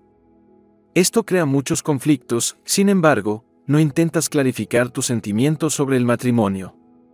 El esposo regresa a casa del trabajo. La esposa está furiosa y el esposo no sabe por qué. Tal vez sea porque la mujer hizo una suposición. No le dice a su esposo lo que quiere porque supone que él la conoce tan bien que ya lo sabe, como si pudiera leer su mente. Se disgusta porque él no satisface sus expectativas. Hacer suposiciones en las relaciones conduce a muchas disputas, dificultades y malentendidos con las personas que supuestamente amamos. En cualquier tipo de relación, podemos suponer que los demás saben lo que pensamos y que no es necesario que digamos lo que queremos. Harán lo que queremos porque nos conocen muy bien. Si no lo hacen, si no hacen lo que creemos que deberían hacer, nos sentimos heridos y pensamos, ¿cómo ha podido hacer eso? Debería haberlo sabido. Suponemos que la otra persona sabe lo que queremos.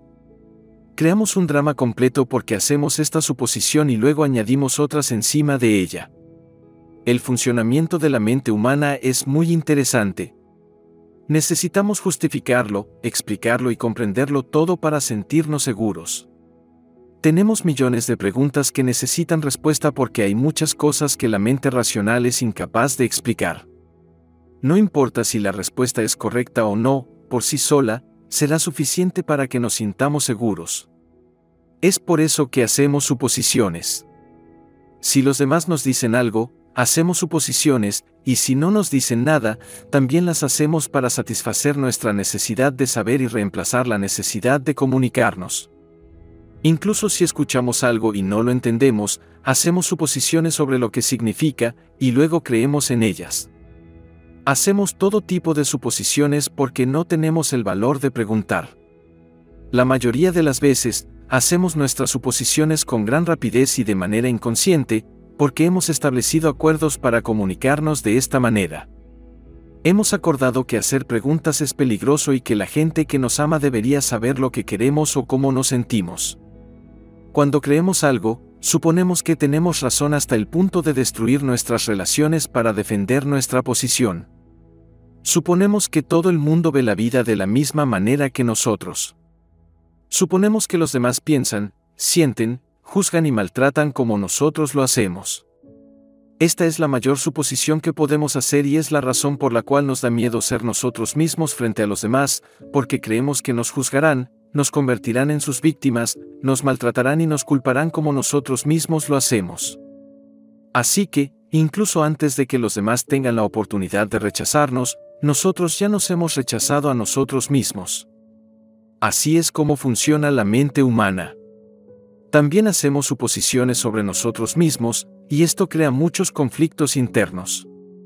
Por ejemplo, supones que eres capaz de hacer algo, y luego descubres que no lo eres. Te sobreestimas o te subestimas a ti mismo porque no te has tomado el tiempo necesario para hacerte preguntas y responderlas. Tal vez necesites más información sobre una situación en particular. O quizás necesites dejar de mentirte a ti mismo sobre lo que realmente quieres. A menudo, cuando comienzas una relación con alguien que te gusta, tienes que justificar por qué te gusta. Solo ves lo que quieres ver y niegas que algunos aspectos de esa persona te disgustan. Te mientes a ti mismo con el único fin de sentir que tienes razón. Luego haces suposiciones, y una de ellas es, mi amor cambiará a esta persona. Pero no es verdad. Tu amor no cambiará a nadie. Si las personas cambian, es porque quieren cambiar, no porque tú puedas cambiarlas. Entonces, ocurre algo entre ustedes dos y te sientes herido. De repente, ves lo que no quisiste ver antes, pero ahora está amplificado por tu veneno emocional. Ahora tienes que justificar tu dolor emocional y culpar a los demás por tus decisiones. No es necesario que justifiquemos el amor que está presente o no lo está. El amor verdadero es aceptar a los demás tal como son sin tratar de cambiarlos. Si intentamos cambiarlos, significa que en realidad no nos gustan. Por supuesto, si decides vivir con alguien, si llegas a ese acuerdo, siempre será mejor que esa persona sea exactamente como quieres que sea. Encuentra a alguien a quien no tengas que cambiar en absoluto. Resulta mucho más fácil encontrar a alguien que ya sea como quieres que sea que intentar cambiar a una persona. Además, esa persona debe amarte tal como eres para no tener que hacerte cambiar en absoluto. Si otras personas piensan que tienes que cambiar, eso significa que en realidad no te aman tal como eres. ¿Y para qué estar con alguien si tú no eres como quiere que seas? Debemos ser quienes somos, para que no tengamos que presentar una imagen falsa. Si me amas tal como soy, muy bien, tómame. Si no me amas tal como soy, muy bien, adiós. Búscate a otro. Puede sonar duro, pero este tipo de comunicación significa que los acuerdos personales que establecemos con los demás son claros e impecables. Imagínate el día en que dejes de suponer cosas de tu pareja, y a la larga, de cualquier otra persona en tu vida. Tu forma de comunicarte cambiará por completo y tus relaciones ya no sufrirán más conflictos creados por suposiciones equivocadas. La forma de evitar las suposiciones es preguntar. Asegúrate de que las cosas te queden claras. Si no comprendes algo, ten el valor de preguntar hasta que todo esté lo más claro posible, e incluso entonces, no supongas que sabes todo sobre esa situación en particular. Una vez que escuches la respuesta, no tendrás que hacer suposiciones porque sabrás la verdad. Asimismo, encuentra tu voz para preguntar lo que quieres. Todos tienen derecho a responderte sí o no, pero siempre tienes derecho a preguntar. Del mismo modo, todos tienen derecho a preguntarte y tú tienes derecho a responder sí o no. Si no entiendes algo, en lugar de hacer una suposición, es mejor que preguntes y seas claro. El día en que dejes de hacer suposiciones, te comunicarás con habilidad y claridad, libre de veneno emocional. Cuando ya no hagas suposiciones, tus palabras se volverán impecables. Con una comunicación clara, todas tus relaciones cambiarán, no solo la que tienes con tu pareja, sino también todas las demás. No será necesario hacer suposiciones porque todo se volverá muy claro. Esto es lo que yo quiero, y esto es lo que tú quieres. Si nos comunicamos de esta manera, nuestras palabras se volverán impecables. Si todos los seres humanos fuéramos capaces de comunicarnos de esta manera, con la impecabilidad de nuestras palabras, no habría guerras, violencia ni disputas. Solo con tener una comunicación buena y clara, todos nuestros problemas se resolverían. Este es, pues, el tercer acuerdo, no hagas suposiciones. Decirlo es fácil, pero comprendo que hacerlo es difícil. Lo es porque, muy a menudo, hacemos exactamente lo contrario. Tenemos todos esos hábitos y rutinas de los que ni siquiera somos conscientes. Tomar conciencia de esos hábitos y comprender la importancia de este acuerdo es el primer paso, pero no es suficiente. La idea o la información es solo una semilla en la mente. Lo que realmente hará que las cosas cambien es la acción, Actuar una y otra vez fortalece tu voluntad, nutre la semilla y establece una base sólida para que el nuevo hábito se desarrolle. Después de muchas repeticiones, estos nuevos acuerdos se convertirán en parte de ti mismo y verás cómo la magia de tus palabras hará que dejes de ser un mago negro para convertirte en un mago blanco. Un mago blanco utiliza las palabras para crear, dar, compartir y amar. Si haces un hábito de este acuerdo, transformarás por completo tu vida. Cuando transformas todo tu sueño, la magia aparece en tu vida. Lo que necesitas te llega con gran facilidad porque el espíritu se mueve libremente en ti. Esta es la maestría del intento, del espíritu, del amor, de la gratitud y de la vida. Este es el objetivo del tolteca. Este es el camino hacia la libertad personal. El camino hacia la libertad rompiendo antiguos acuerdos. Todos hablan de libertad. Diferentes personas, diversas razas y distintos países luchan por la libertad en todo el mundo. Pero, ¿qué es la libertad? En Estados Unidos decimos que vivimos en un país libre. Sin embargo, ¿somos verdaderamente libres? ¿Tenemos la libertad de ser quienes realmente somos? La respuesta es no, no somos libres.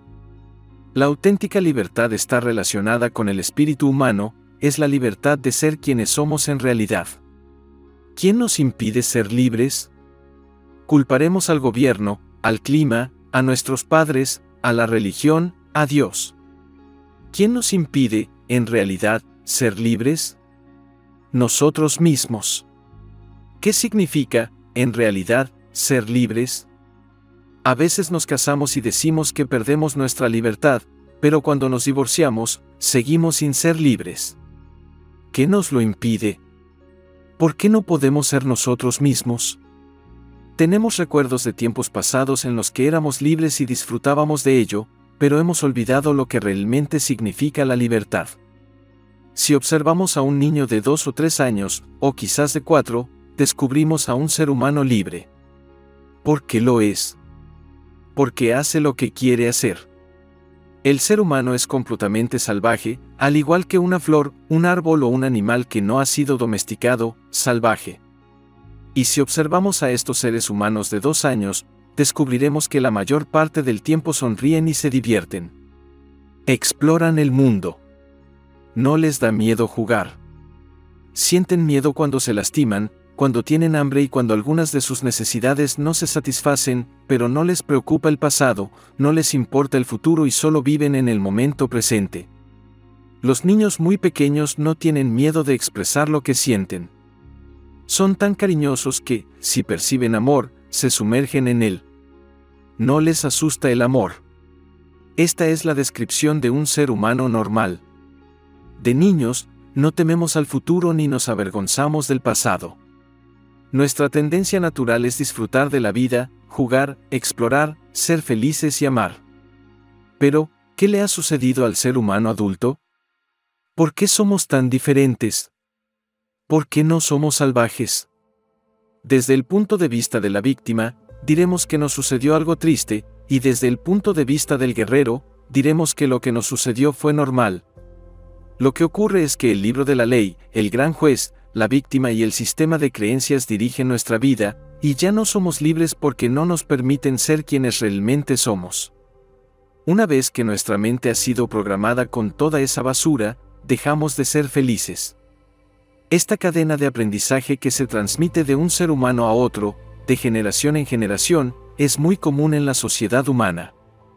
No culpes a tus padres por enseñarte a ser como ellos.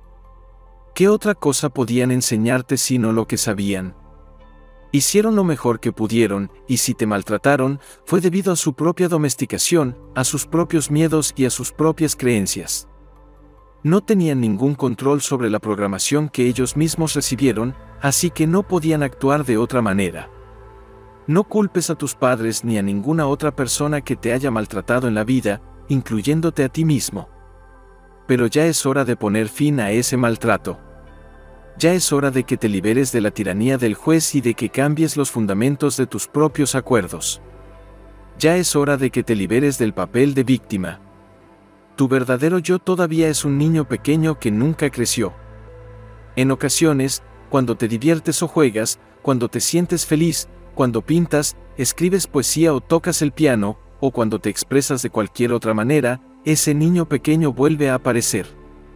Estos son los momentos más felices de tu vida, cuando surge tu verdadero yo, cuando no te importa el pasado y no te preocupas por el futuro.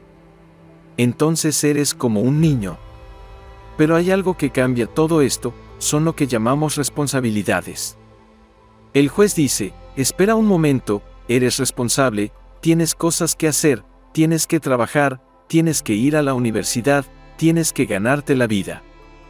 Recordamos todas estas responsabilidades y la expresión de nuestro rostro cambia y se ensombrece de nuevo. Si observas a unos niños que juegan a ser adultos, verás cómo se transforma la expresión de su cara. Un niño dice, juguemos a que soy un abogado, e inmediatamente adopta la expresión del adulto.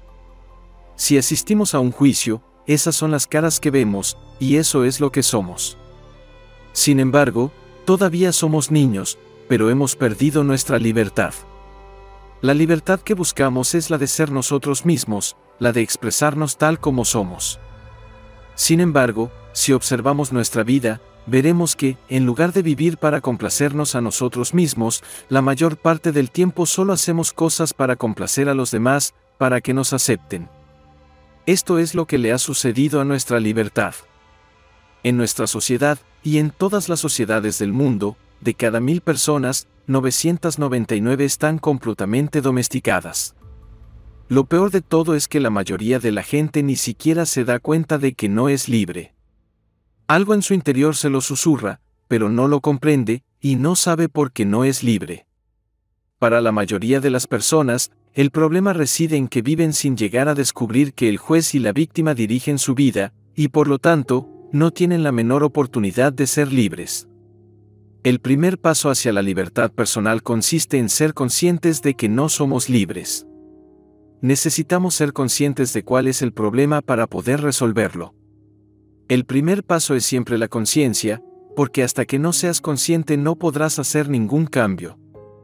Hasta que no seas consciente de que tu mente está llena de heridas y de veneno emocional, no limpiarás ni curarás las heridas y seguirás sufriendo. No hay ninguna razón para sufrir. Si eres consciente, puedes revelarte y decir, ya basta puedes buscar una manera de sanar y transformar tu sueño personal. El sueño del planeta es solo un sueño. Ni siquiera es real. Si entras en el sueño y empiezas a cuestionar tu sistema de creencias, descubrirás que la mayor parte de las creencias que abrieron heridas en tu mente ni siquiera son verdaderas. Descubrirás que durante todos estos años has vivido un drama por nada. ¿Por qué? porque el sistema de creencias que te inculcaron está basado en mentiras. Por eso es muy importante para ti que domines tu propio sueño, este es el motivo por el que los toltecas se convirtieron en maestros del sueño. Tu vida es la manifestación de tu sueño, es un arte. Y puedes cambiar tu vida en cualquier momento si no disfrutas de tu sueño. Los maestros del sueño crean una vida que es una obra maestra, controlan el sueño a través de sus elecciones. Todo tiene sus consecuencias, y un maestro del sueño es consciente de ellas. Ser un tolteca es una forma de vivir en la cual no existen los líderes ni los seguidores, donde tú tienes y vives tu propia verdad. Un tolteca se vuelve sabio, se vuelve salvaje y se vuelve libre de nuevo. Existen tres maestrías que llevan a la gente a convertirse en toltecas. La primera es la maestría de la conciencia, ser conscientes de quienes somos realmente, con todas nuestras posibilidades. La segunda es la maestría de la transformación, cómo cambiar, cómo liberarnos de la domesticación. La tercera es la maestría del intento, desde el punto de vista tolteca, el intento es esa parte de la vida que hace que la transformación de la energía sea posible, que es el ser viviente que envuelve toda energía, o lo que llamamos Dios. Es la vida misma, es el amor incondicional. La maestría del intento es, por lo tanto, la maestría del amor. Hablamos del camino tolteca hacia la libertad porque los toltecas tienen un plan completo para liberarse de la domesticación. Comparan al juez, a la víctima y el sistema de creencias con un parásito que invade la mente humana. Desde el punto de vista tolteca, todos los seres humanos domesticados están enfermos. Lo están porque un parásito controla su mente y su cerebro, un parásito que se alimenta de las emociones negativas que provoca el miedo. Si buscamos la descripción de un parásito, vemos que es un ser vivo que subsiste a costa de otros seres vivos, chupa su energía sin dar nada a cambio y daña a su anfitrión poco a poco. El juez, la víctima y el sistema de creencias encajan muy bien en esta descripción. Juntos, constituyen un ser viviente formado de energía psíquica o emocional, y esa energía está viva. No se trata de energía material, por supuesto, pero las emociones tampoco son energía material, ni lo son nuestros sueños, y sin embargo, sabemos que existen. Una función del cerebro es la de transformar la energía material en energía emocional. Nuestro cerebro es una fábrica de emociones. Y ya hemos dicho que la principal función de la mente es soñar.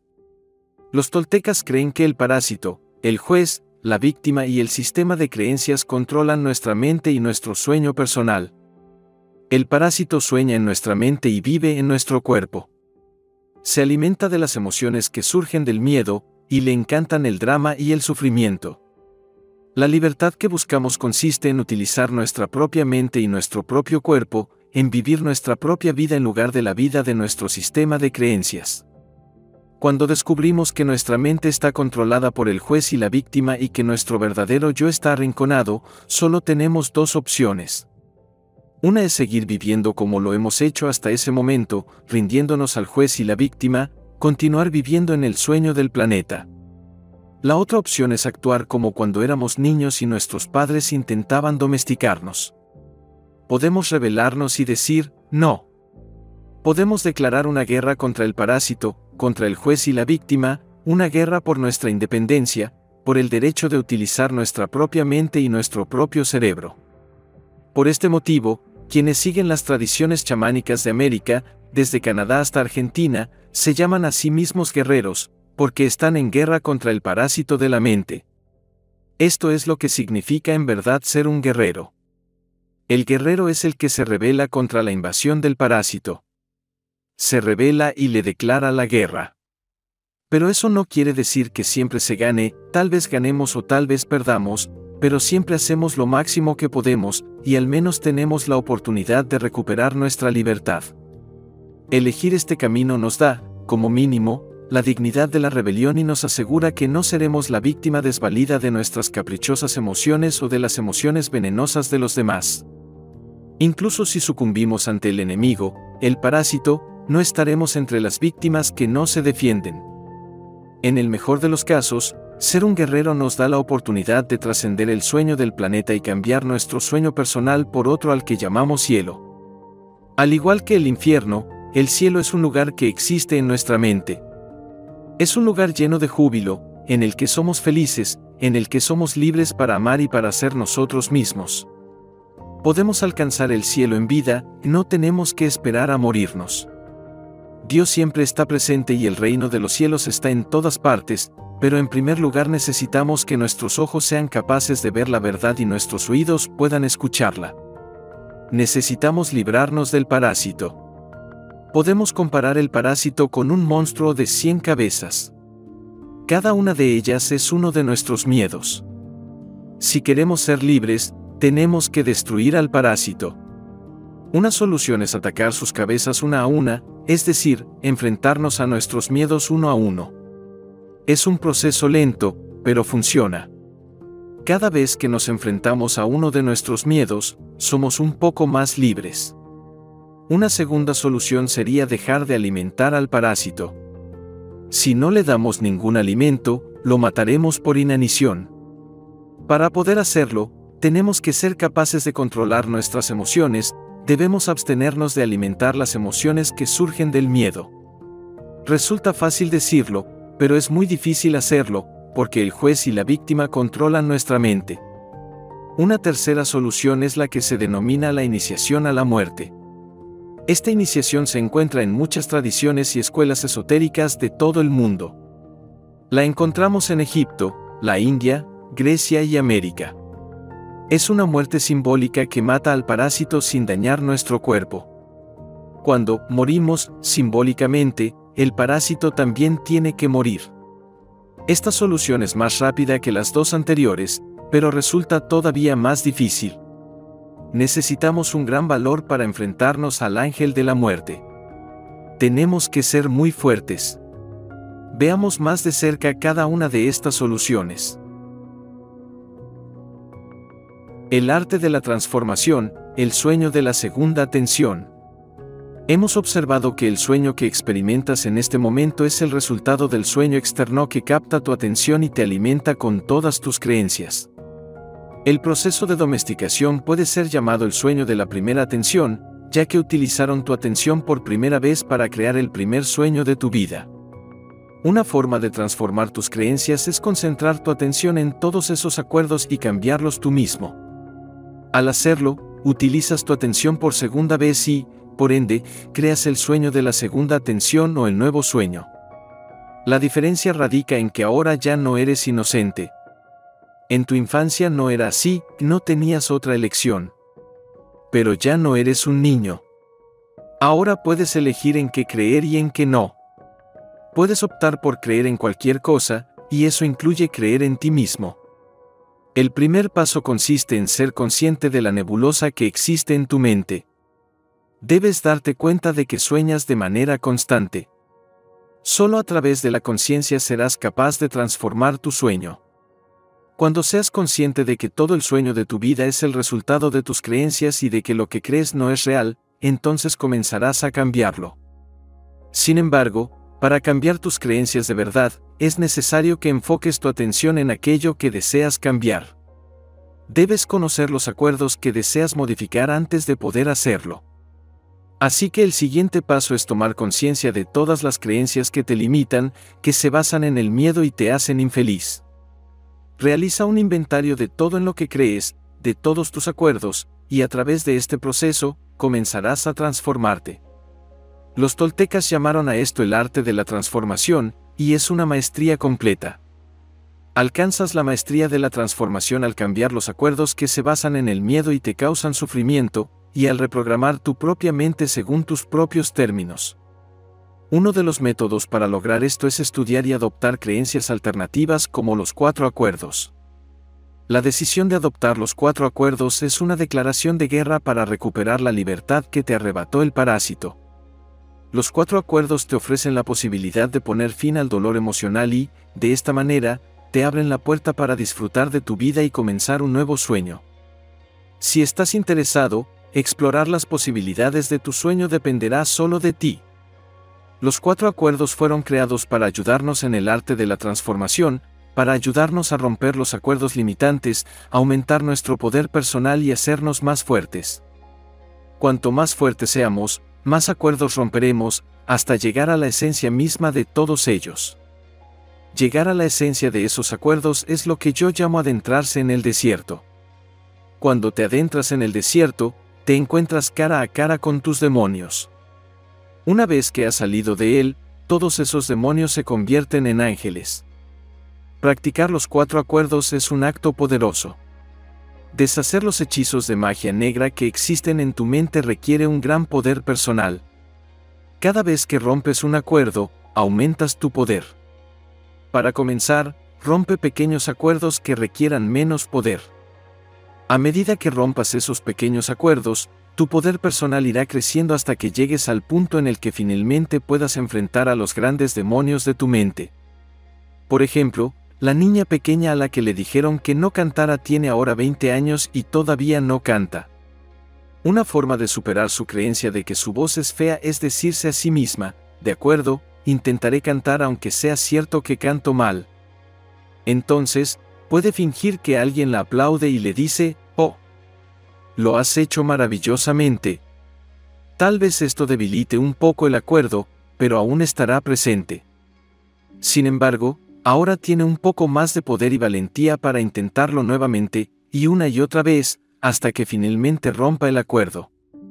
Esta es una forma de escapar del sueño del infierno pero necesitarás reemplazar cada acuerdo que te cause sufrimiento y que rompas por uno nuevo que te haga feliz. Así evitarás que el antiguo acuerdo vuelva a aparecer. Si llenas el mismo espacio con un nuevo acuerdo, el antiguo desaparecerá para siempre y será reemplazado por el nuevo. En la mente existen muchas creencias tan arraigadas que este proceso puede parecer imposible.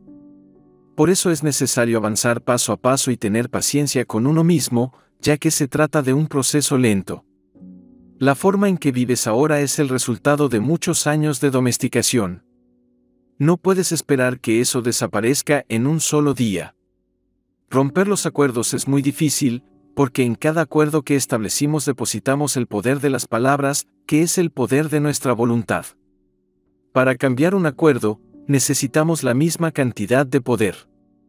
Es imposible cambiar un acuerdo con un poder menor al que utilizamos para establecerlo, y hemos invertido la mayor parte de nuestro poder personal en mantener los acuerdos que tenemos con nosotros mismos. Esto sucede porque, en realidad, nuestros acuerdos son como una fuerte adicción. Somos adictos a nuestra forma de ser, al enojo, a los celos y a la autocompasión. Somos adictos a las creencias que nos dicen, no soy lo suficientemente bueno, no soy lo suficientemente inteligente. ¿Por qué debería molestarme en intentarlo? Si otras personas lo hacen es porque son mejores que yo. Todos estos antiguos acuerdos dirigen nuestro sueño de la vida porque los repetimos una y otra vez. Por lo tanto, adoptar los cuatro acuerdos requiere que pongamos en práctica la repetición. Al poner en práctica los nuevos acuerdos en nuestra vida, cada vez podremos hacerlo mejor. La repetición hace al maestro. La disciplina del guerrero, controlar tu propio comportamiento. Imagina que te despiertas temprano en la mañana, rebosante de entusiasmo por un nuevo día. Te sientes feliz, lleno de energía para enfrentar el día. Sin embargo, mientras desayunas, tienes una fuerte discusión con tu pareja y una oleada de emociones sale a flote. Te enfureces y gastas gran parte de tu poder personal en la ira que expresas. Después de la discusión, te sientes agotado y lo único que quieres hacer es alejarte y llorar. De hecho, te sientes tan cansado que te retiras a tu habitación, te derrumbas y tratas de recuperarte. Pasas el día envuelto en tus emociones. No te queda energía para seguir adelante y solo quieres olvidarte de todo. Cada día nos despertamos con una cierta cantidad de energía mental, emocional y física que gastamos a lo largo del día. Si permitimos que las emociones consuman nuestra energía, no nos quedará nada para cambiar nuestra vida o para brindar a los demás. La forma en que ves el mundo depende de las emociones que experimentas. Cuando estás enojado, todo a tu alrededor está mal, nada está bien. Culpas a todo y hasta al clima, llueva o haga sol, nada te complace. Cuando estás triste, todo lo que te rodea te parece triste y te hace llorar. Ves los árboles y te sientes triste, ves la lluvia y te parece triste. Tal vez te sientas vulnerable y creas que debes protegerte porque piensas que alguien te atacará en cualquier momento. No confías en nada ni en nadie. Esto sucede porque ves el mundo a través de los ojos del miedo. Imagina que la mente humana es similar a tu piel. Cuando la tocas y estás sana, la sensación es maravillosa. Tu piel está hecha para percibir el sentido del tacto, que es delicioso. Ahora imagina que tienes una herida infectada en la piel. Si la tocas, te dolerá y tratarás de cubrirla para protegerla. Si alguien te toca, no disfrutarás del contacto porque te dolerá. Ahora imagina que todos los seres humanos tienen una enfermedad en la piel. Nadie puede tocar a otra persona porque les provoca dolor. Todo el mundo tiene heridas en la piel, hasta el punto en que tanto la infección como el dolor se consideran normales, la gente cree que así es como debe ser. ¿Puedes imaginar cómo nos trataríamos si todos los seres humanos tuviéramos esta enfermedad en la piel? No nos abrazaríamos, mantendríamos distancia entre nosotros porque nos dolería demasiado. La mente humana es exactamente como esta infección en la piel. Cada ser humano tiene un cuerpo emocional cubierto de heridas infectadas por el veneno de todas las emociones que nos causan sufrimiento, como el odio, la ira, la envidia y la tristeza. Una injusticia abre una herida en nuestra mente y reaccionamos generando veneno emocional debido a los conceptos y creencias que tenemos sobre lo que es justo y lo que no lo es. Debido al proceso de domesticación, la mente está tan herida y llena de veneno que todos creemos que este estado es normal. Estas heridas emocionales son el resultado de todas las veces que no fuiste lo suficientemente bueno, fuiste rechazado o herido por otras personas. Cada vez que experimentas una emoción negativa, hay una herida en tu mente que está abierta y produciendo veneno. Este veneno se filtra en todo lo que haces, en cada relación que tienes y en cada cosa que haces. Te hace actuar de forma impulsiva, sin pensar, sin razonar. El veneno emana de tu mente y afecta tu comportamiento. El control del comportamiento humano es tan malo como la falta de control. Un guerrero tiene control total sobre su propio comportamiento y, al mismo tiempo, no tiene control alguno. Un guerrero es parcialmente loco, no está completamente cuerdo. No podemos decir que una persona cuerda se comporta de manera predecible y controlada todo el tiempo. Tampoco podemos decir que una persona cuerda no sepa controlar su comportamiento. Un guerrero sabe que está loco y sabe también que no puede controlar su locura. Pero también sabe que puede controlar su comportamiento, y eso es suficiente para él. El guerrero se preocupa muy poco por lo que la gente piense de él. La gente puede creer que está loco, pero el guerrero sabe que está en el camino correcto y que cualquier cosa que haga es lo mejor que puede hacer en cualquier situación. Si actúa de una manera que la gente no entiende y la gente lo critica, el guerrero se ríe. La crítica no tiene poder sobre él. Si alguien le grita, él sonríe. Si alguien lo insulta, él se inclina y le dice algo amable. ¿Por qué? Porque el guerrero sabe que los demás son como él mismo, están luchando por su libertad, tratando de encontrar la paz y la felicidad, exactamente como él lo está haciendo. El guerrero se arrodilla, no porque sea débil, sino porque es valiente. Sabe que al arrodillarse, muestra un gran respeto y apreciación por los demás, por el sueño de la humanidad. Si quieres controlar tu propio comportamiento, debes comenzar por controlar tus emociones. El guerrero entiende que las emociones no son algo real. No existen en el mundo físico. No puedes tocar una emoción, no puedes verla, ni olerla. No hay prueba física de que existan. Las emociones solo existen en tu mente, en tu sueño. Las emociones son el resultado del veneno emocional que tienes en tu mente. El guerrero sabe que si controla el veneno, controlará las emociones y, por lo tanto, controlará su comportamiento. El guerrero no permite que las emociones controlen su vida. No permitirá que el veneno emocional le haga reaccionar de manera impulsiva y sin pensar. El guerrero no permite que las emociones le roben su energía. En cambio, utiliza esa energía para el bien. En lugar de reaccionar a las emociones, las utiliza como herramienta para ser más consciente, más despierto. Cuando siente una emoción, en lugar de ser arrastrado por ella, el guerrero se toma un momento para observarla, para reconocerla y para elegir cómo quiere responder. El guerrero no tiene miedo de las emociones. No intenta evitarlas o suprimirlas. No las juzga como buenas o malas.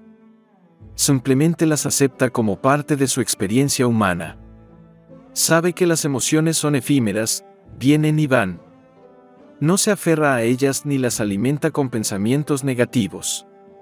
En cambio, el guerrero las deja fluir a través de él y luego las deja ir.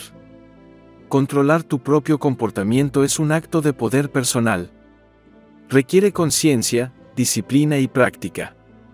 Pero al hacerlo, te conviertes en el dueño de tu propia vida. Te liberas de las cadenas de tus emociones y te conviertes en un guerrero, en un ser que vive con valentía, sabiduría y amor.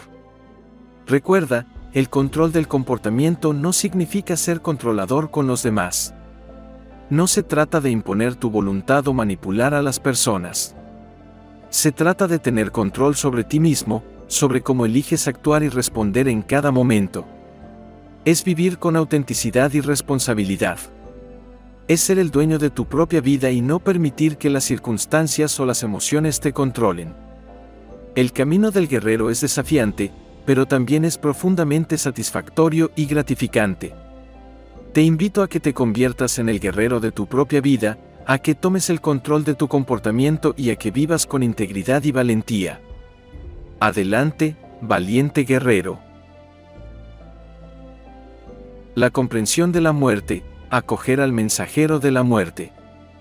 El último peldaño hacia la obtención de la libertad personal es prepararnos para la comprensión de la muerte, considerarla como nuestra guía. El mensajero de la muerte puede instruirnos sobre cómo estar plenamente vivos. Debemos ser conscientes de que la muerte puede llegar en cualquier instante, solo disponemos del presente para vivir. La realidad es que desconocemos si moriremos mañana. ¿Quién puede saberlo? Creemos que tenemos muchos años por delante. ¿Pero es eso cierto? Si visitamos el hospital y el doctor nos informa que solo nos queda una semana de vida, ¿cómo reaccionaremos? Como mencioné anteriormente, existen dos opciones. Una es sufrir por el hecho de que nos vamos a morir, comunicárselo a todos diciendo, pobre de mí, voy a morir, y crear un enorme drama. La otra es aprovechar cada instante para ser felices, para hacer aquello que verdaderamente nos agrada. Si solo nos queda una semana de vida, disfrutémosla. Estemos vivos. Podemos afirmar, voy a ser auténtico. No puedo pasarme la vida intentando satisfacer a los demás. Ya no tendré miedo de lo que piensen de mí. ¿Qué importancia tiene si me voy a morir dentro de una semana? Seré auténtico. El mensajero de la muerte nos enseña a vivir cada día como si fuera el último de nuestra existencia, como si no hubiera un mañana. Comencemos el día diciendo, estoy despierto, veo el sol. Voy a mostrar mi gratitud a este y a todas las cosas y personas, porque aún estoy vivo. Un día más para ser auténtico. Así es como yo veo la vida. Esto es lo que el mensajero de la muerte me enseñó, a mantenerme completamente abierto, a entender que no hay nada que temer. Por supuesto, trato a las personas que amo con cariño porque sé que este podría ser el último día para poder expresarles cuánto las amo. No sé si volveré a ver a mis seres queridos, así que no quiero discutir con ellos. ¿Qué pasaría si tuviese un fuerte altercado con alguien a quien amo, le arrojase todo el veneno emocional que tengo contra él o ella, y falleciese al día siguiente. ¡Ay, Dios mío! El juez sería severo conmigo y me sentiría muy culpable por todo lo que dije. Incluso me sentiría culpable por no haberle dicho a esa persona cuánto la quería. El amor que me alegra es el que puedo compartir con las personas que amo. ¿Por qué negar que las quiero? No importa si me devuelven ese amor.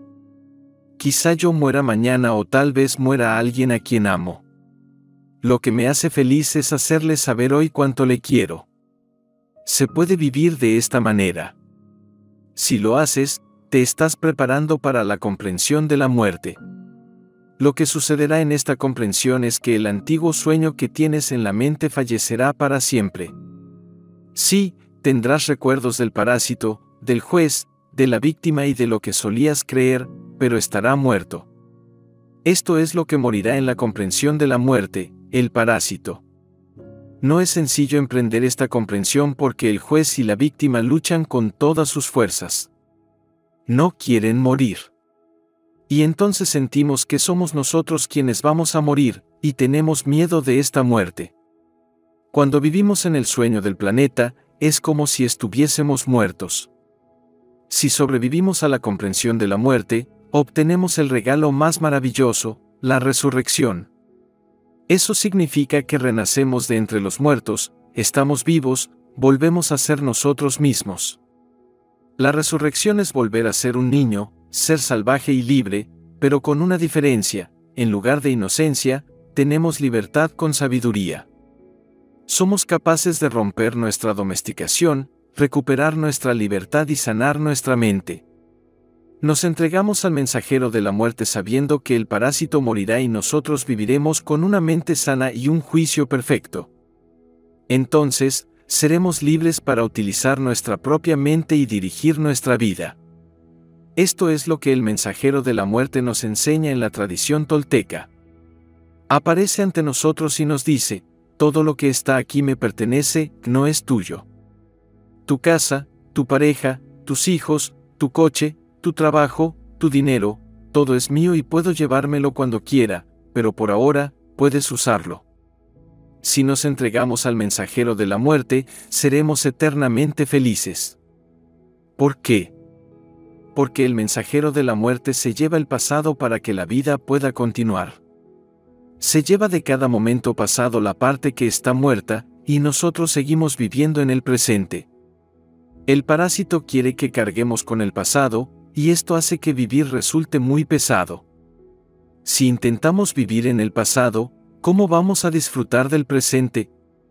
Si soñamos con el futuro, ¿por qué cargar con el peso del pasado?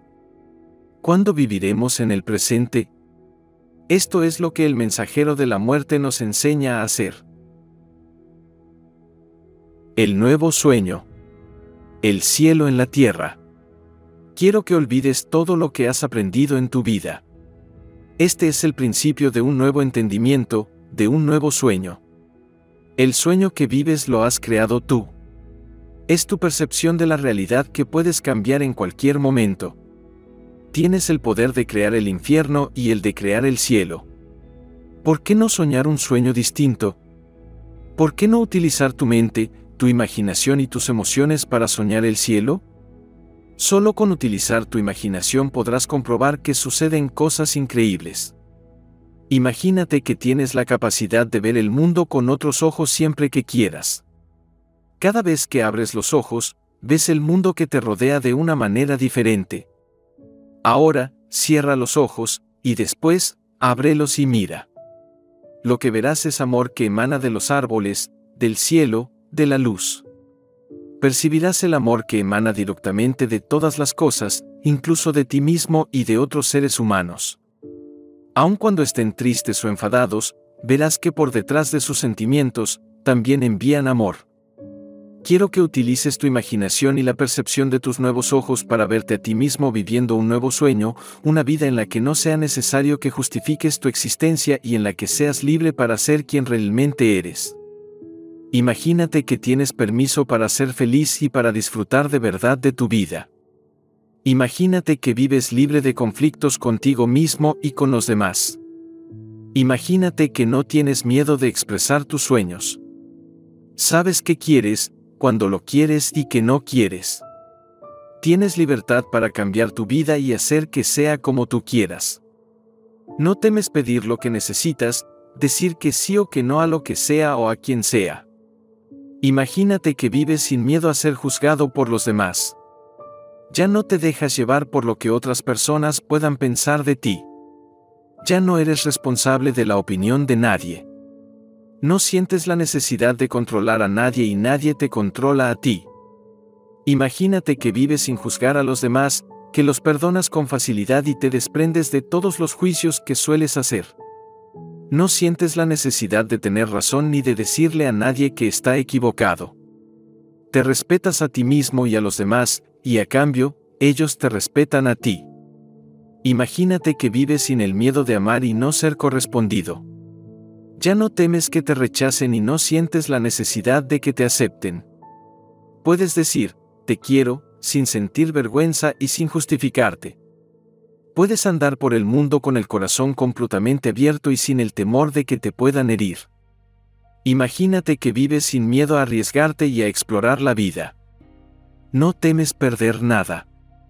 No tienes miedo de estar vivo en el mundo y tampoco de morir. Imagínate que te amas a ti mismo tal como eres. Que amas tu cuerpo y tus emociones tal como son. Sabes que eres perfecto tal como eres. La razón por la que te pido que imagines todas estas cosas es porque son todas totalmente posibles. Puedes vivir en un estado de gracia, de dicha, en el sueño del cielo. Pero para experimentarlo, en primer lugar tienes que entender en qué consiste. Solo el amor tiene la capacidad de proporcionarte este estado de dicha. Es como estar enamorado. Flotas entre las nubes. Percibes amor vayas donde vayas. Es del todo posible vivir de este modo permanentemente. Lo es porque otros lo han conseguido y no son distintos de ti. Viven en un estado de dicha porque han cambiado sus acuerdos y sueñan un sueño diferente. Una vez sientas lo que significa vivir en estado de dicha, lo adorarás. Sabrás que el cielo en la tierra existe de verdad. Una vez sepas que es posible permanecer en él, hacer el esfuerzo para conseguirlo solo dependerá de ti. Hace dos mil años, Jesús nos habló del reino de los cielos, del reino del amor, pero no había casi nadie preparado para oírlo. Dijeron, ¿a qué te refieres? Mi corazón está vacío, no siento el amor del que hablas, no siento la paz que tú tienes. Eso no es necesario. Solo imagínate que su mensaje de amor es posible y descubrirás que es tuyo. El mundo es precioso, es maravilloso. La vida resulta muy fácil cuando haces del amor tu forma de vida. Es posible amar todo el tiempo si uno elige hacerlo. Quizá no tengas una razón para amar, pero si lo haces, verás que te proporciona una gran felicidad. El amor en acción solo genera felicidad. El amor te traerá paz interior. Cambiará tu percepción de todas las cosas. Puedes verlo todo con los ojos del amor. Puedes ser consciente de que el amor te rodea por todas partes. Cuando vives de esta manera, la bruma de tu mente se disipa. el mitote desaparece para siempre. Esto es lo que los seres humanos hemos buscado durante siglos. Durante miles de años hemos buscado la felicidad, que es el paraíso perdido. Los seres humanos nos hemos esforzado mucho por alcanzarla, y esto forma parte de la evolución de la mente. Este es el futuro de la humanidad. Esta forma de vida es posible y está en tus manos. Moisés la llamó la tierra prometida, Buda la llamó el nirvana, Jesús la llamó el cielo y los toltecas la llaman el nuevo sueño. Por desgracia, tu identidad está mezclada con el sueño del planeta. Todas tus creencias y tus acuerdos están ahí, en la bruma. Sientes la presencia del parásito y crees que eres tú. Esto dificulta tu liberación, dejar marchar al parásito y crear un espacio para experimentar el amor. Estás vinculado al juez y a la víctima. Sufrir hace que te sientas seguro porque es algo que conoces a la perfección. Pero, en realidad, no hay razón para sufrir. La única razón por la que sufres es porque eliges hacerlo. Si examinas tu vida, descubrirás muchas excusas para sufrir, pero no encontrarás una buena razón para hacerlo. Lo mismo ocurre con la felicidad. La única razón por la que eres feliz es porque eliges serlo. La felicidad, igual que el sufrimiento, es una elección. Tal vez no podamos escapar del destino del ser humano, pero podemos elegir entre sufrir nuestro destino o disfrutar de él, entre sufrir o amar y ser feliz, entre vivir en el infierno o vivir en el cielo. Mi elección personal es vivir en el cielo. ¿Y la tuya? Haz el favor de tomarte unos instantes para cerrar los ojos, abrir tu corazón y sentir todo el amor que emana de él.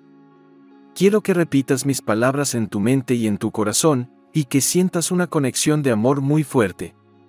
Juntos, vamos a pronunciar una oración muy especial para experimentar la comunión con nuestro Creador. Dirige tu atención a tus pulmones como si solo existiesen ellos. Cuando tus pulmones se expandan, siente el placer de satisfacer la mayor necesidad del cuerpo humano, respirar. Haz una inspiración profunda y siente el aire a medida que va entrando en tus pulmones. Siente que no es otra cosa que amor. Descubre la conexión que existe entre el aire y los pulmones, una conexión de amor. Llena tus pulmones de aire hasta que tu cuerpo sienta la necesidad de expulsarlo. Y entonces, expira y siente de nuevo el placer, porque siempre que satisfacemos una necesidad del cuerpo, sentimos placer respirar nos proporciona un gran placer. Es lo único que necesitamos para sentirnos siempre felices, para disfrutar de la vida. Estar vivos es suficiente. Siente el placer de estar vivo, el placer del sentimiento del amor. Oración para la libertad. Creador del universo, hoy te pedimos que compartas con nosotros una fuerte comunión de amor. Sabemos que tu verdadero nombre es amor, que comulgar contigo significa compartir tu misma vibración, tu misma frecuencia, porque tú eres lo único que existe en el universo. Hoy te pedimos que nos ayudes a ser como tú, a amar la vida, a ser vida, a ser amor. Ayúdanos a amar como tú, sin condiciones, sin expectativas, sin obligaciones, sin juicios. Ayúdanos a amarnos y aceptarnos a nosotros mismos sin juzgarnos, porque cuando nos juzgamos, nos hallamos culpables y necesitamos ser castigados. Ayúdanos a amar todas tus creaciones de un modo incondicional, en especial a los seres humanos, y sobre todo a las personas que nos rodean, a nuestros familiares y a todos aquellos que nos esforzamos tanto por amar. Porque cuando los rechazamos, nos rechazamos a nosotros mismos, y cuando nos rechazamos a nosotros mismos, te rechazamos a ti. Ayúdanos a amar a los demás tal como son, sin condiciones. Ayúdanos a aceptarlos como son, sin juzgarlos, porque si los juzgamos, los encontramos culpables y sentimos la necesidad de castigarlos. Limpia hoy nuestro corazón de todo veneno emocional, libera nuestra mente de todo juicio para que podamos vivir en una paz y un amor absolutos. Hoy es un día muy especial. Hoy abrimos nuestro corazón para amar de nuevo y para decirnos los unos a los otros, te amo, sin ningún miedo, de verdad. Hoy nos ofrecemos a ti. Ven a nosotros, utiliza nuestra voz, nuestros ojos, nuestras manos y nuestro corazón para compartir la comunión del amor con todos. Hoy, Creador, ayúdanos a ser como tú. Gracias por todo lo que recibimos en el día de hoy, en especial por la libertad de ser quienes realmente somos. Amén. Oración para el amor. Vamos a compartir un bello sueño juntos, un sueño que querrás tener siempre. En este sueño te encuentras en un precioso día cálido y soleado. Oyes los pájaros, el viento y un pequeño río.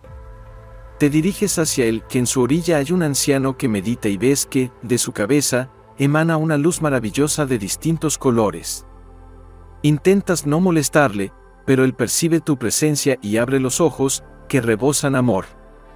Sonríe ampliamente. Le preguntas qué hace para irradiar esa maravillosa luz, y si puede enseñarte a hacerlo. Te contesta que hace muchos, muchos años, él le hizo esa misma pregunta a su maestro. El anciano empieza a explicarte su historia, mi maestro se abrió el pecho, extrajo su corazón, y de él, tomó una preciosa llama.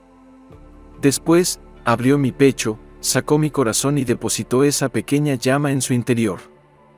Colocó mi corazón de nuevo en mi pecho, y tan pronto como el corazón estuvo dentro de mí, sentí un intenso amor, porque la llama que puso en él era su propio amor.